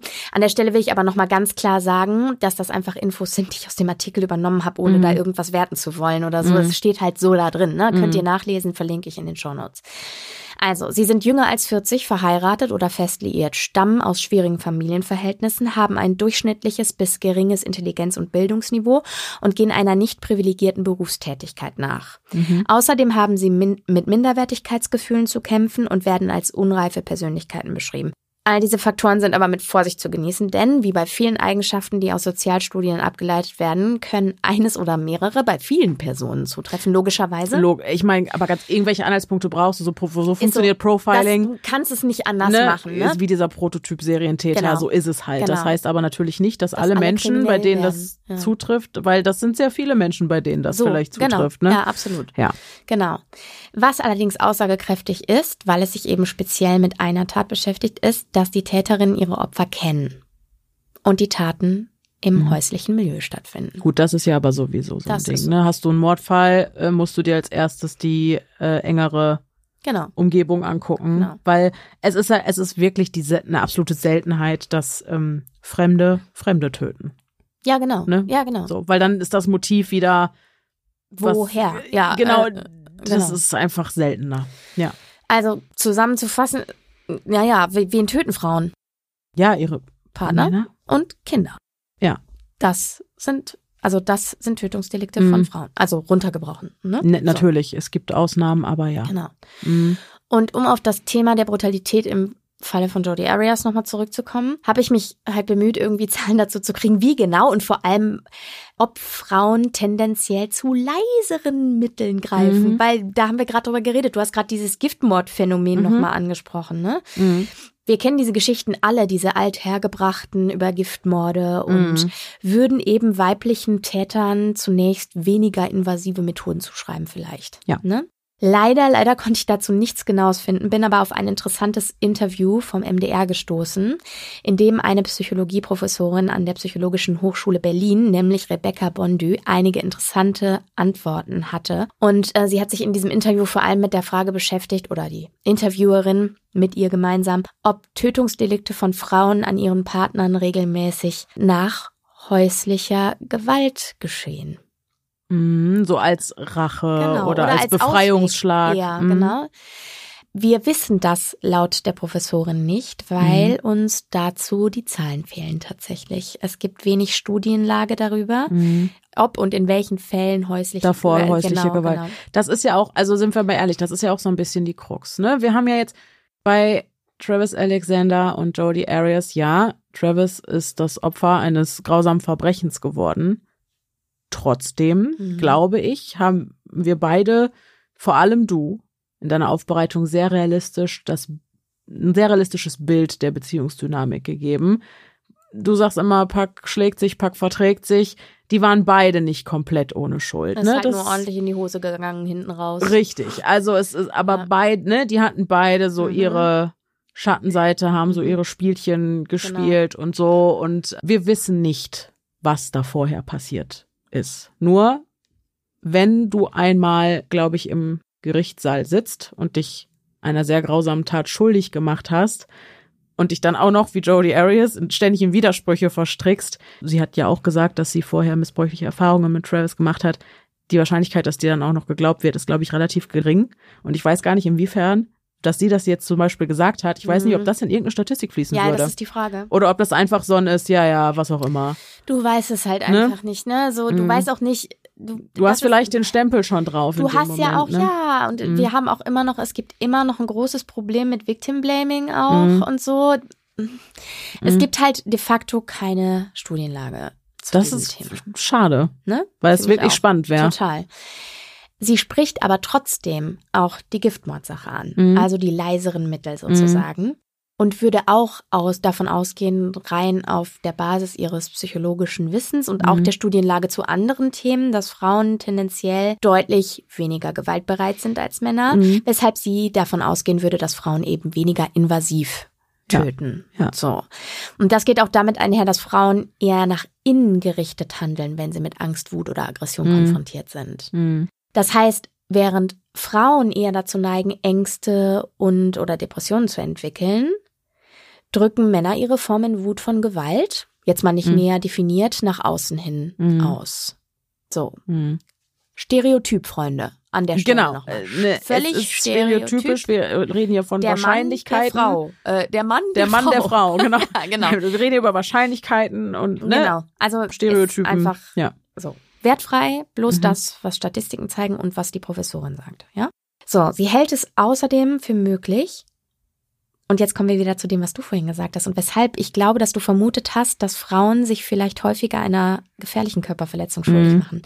Sie hält es nämlich sogar für möglich, dass es mehr Morde durch Frauen gibt, als wir sehen. Weil ah, sie weil die gar nicht so Mittel, auffallen. Wie zum Beispiel das oft erwähnte Gift nutzen mhm. und die eben weniger leicht entdeckt werden. Mhm. Allerdings hat sie dafür auch keine Belege, das muss man auch dazu ja, sagen, sagt ich sie auch. Ich glaube halt vor allem, also ich glaube auch Giftmorde, die Zahl dürfte runtergegangen sein. Ich glaube, das war früher weitaus einfacher, als es heutzutage ist. Ich bin nicht so bewandert auf dem Gebiet, ne? Ja, aber ich denke doch, dass es früher, wo viel mehr Substanzen frei, relativ frei erhältlich waren. Plus sie nicht identifizierbar genau, waren. Genau, plus ne? sie nicht identifizierbar ja. waren oder man da gar nicht so genau nachgeguckt ja. hat. Ich denke, auch die Zahlen werden zurückgegangen sein. Aber ich erinnere mich an eine Folge eines ähm, Podcasts, den ich früher sehr gerne gehört habe, wo es um unentdeckte Tötungen ging, mhm. zum Beispiel durch Injektionen zwischen die Zehen, mhm. die dann oft übersehen werden mhm. bei Obduktionen und so. Ne? Mhm. Man weiß es nicht, mhm. aber wichtig ist mir darüber hinaus, dass wir in dem Interview auch was lesen können zu Viktimisierungsraten von Männern. Mhm. Weil das ist ja auch etwas, weshalb wir uns diesen Fall ausgesucht haben, um zu sagen, genau. wir nehmen, also wir, wir, es gibt so viele Fälle von Gewalt und auch tödlicher Gewalt an Frauen, die auch so in der Presse so vielfach kolportiert wurden. Mhm. Wir nehmen einen anderen Fall.